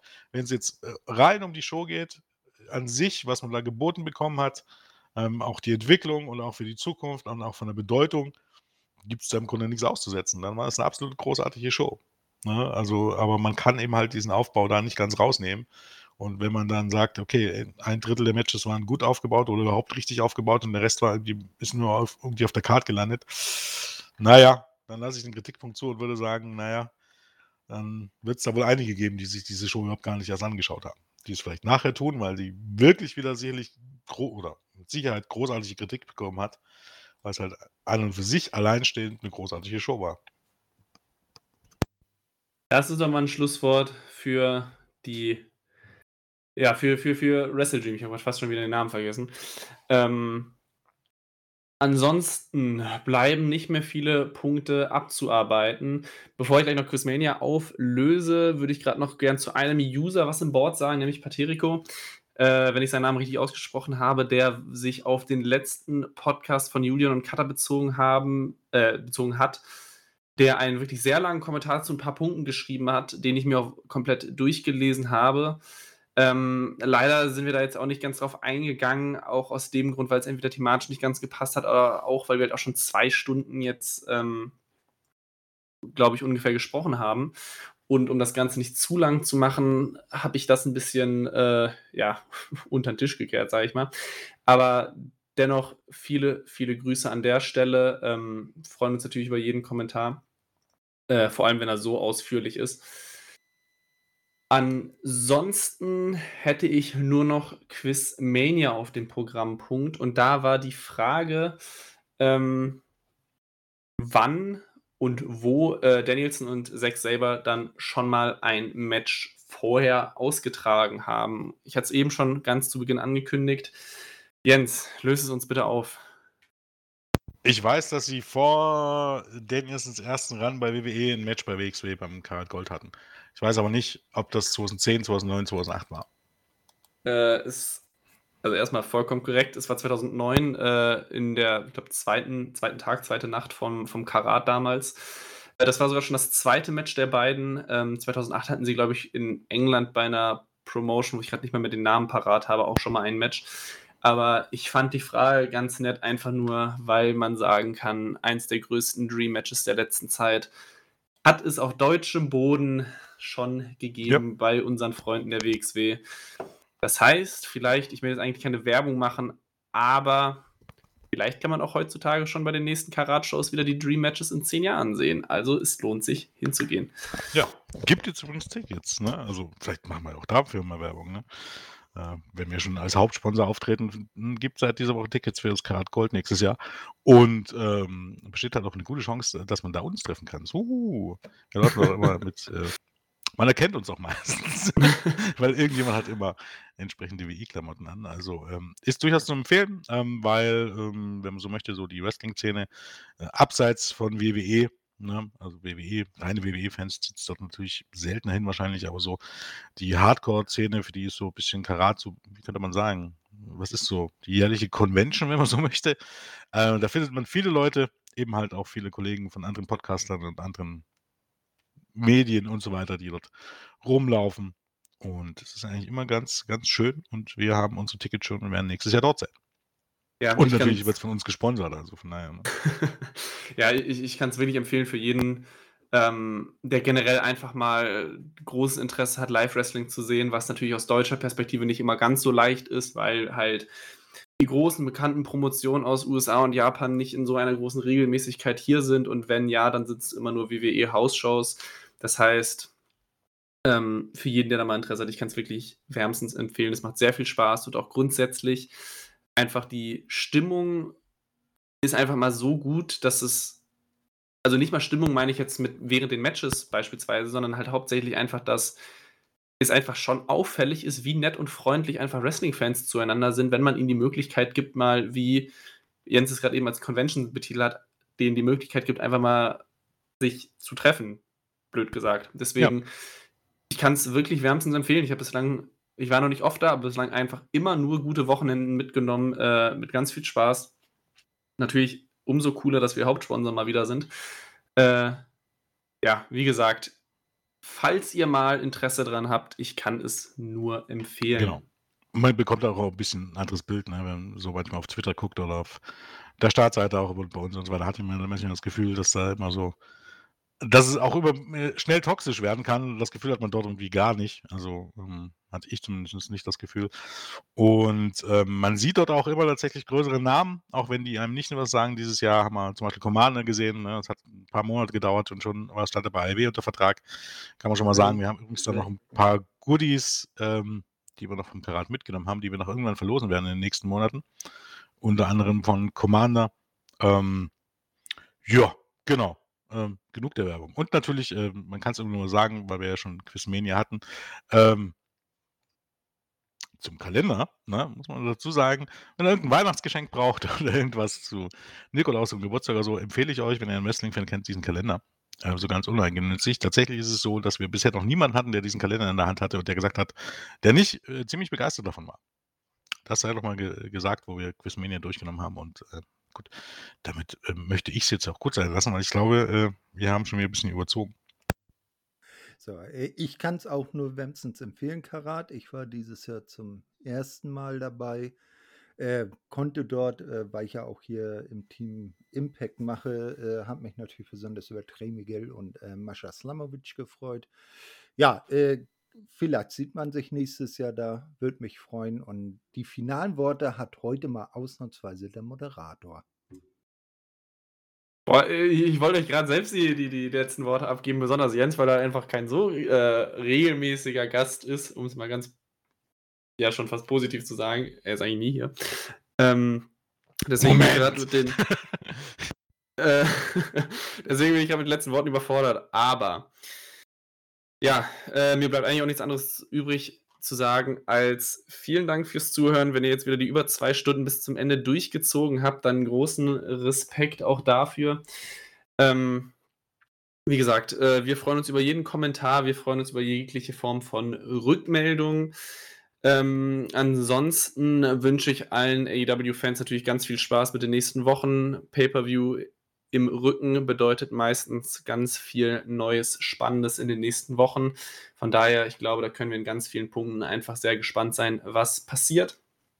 An der Stelle natürlich nochmal vielen Dank an den Thorsten, dass er da war und noch mehr vielen lieben Dank an den Jens, dass er auch seine wertvolle Zeit für uns geopfert hat. Und von daher würde ich sagen, man hört sich mal irgendwann wieder in nächster Zeit und vielen Dank fürs Zuhören und tschüss. Tschüss. Biba!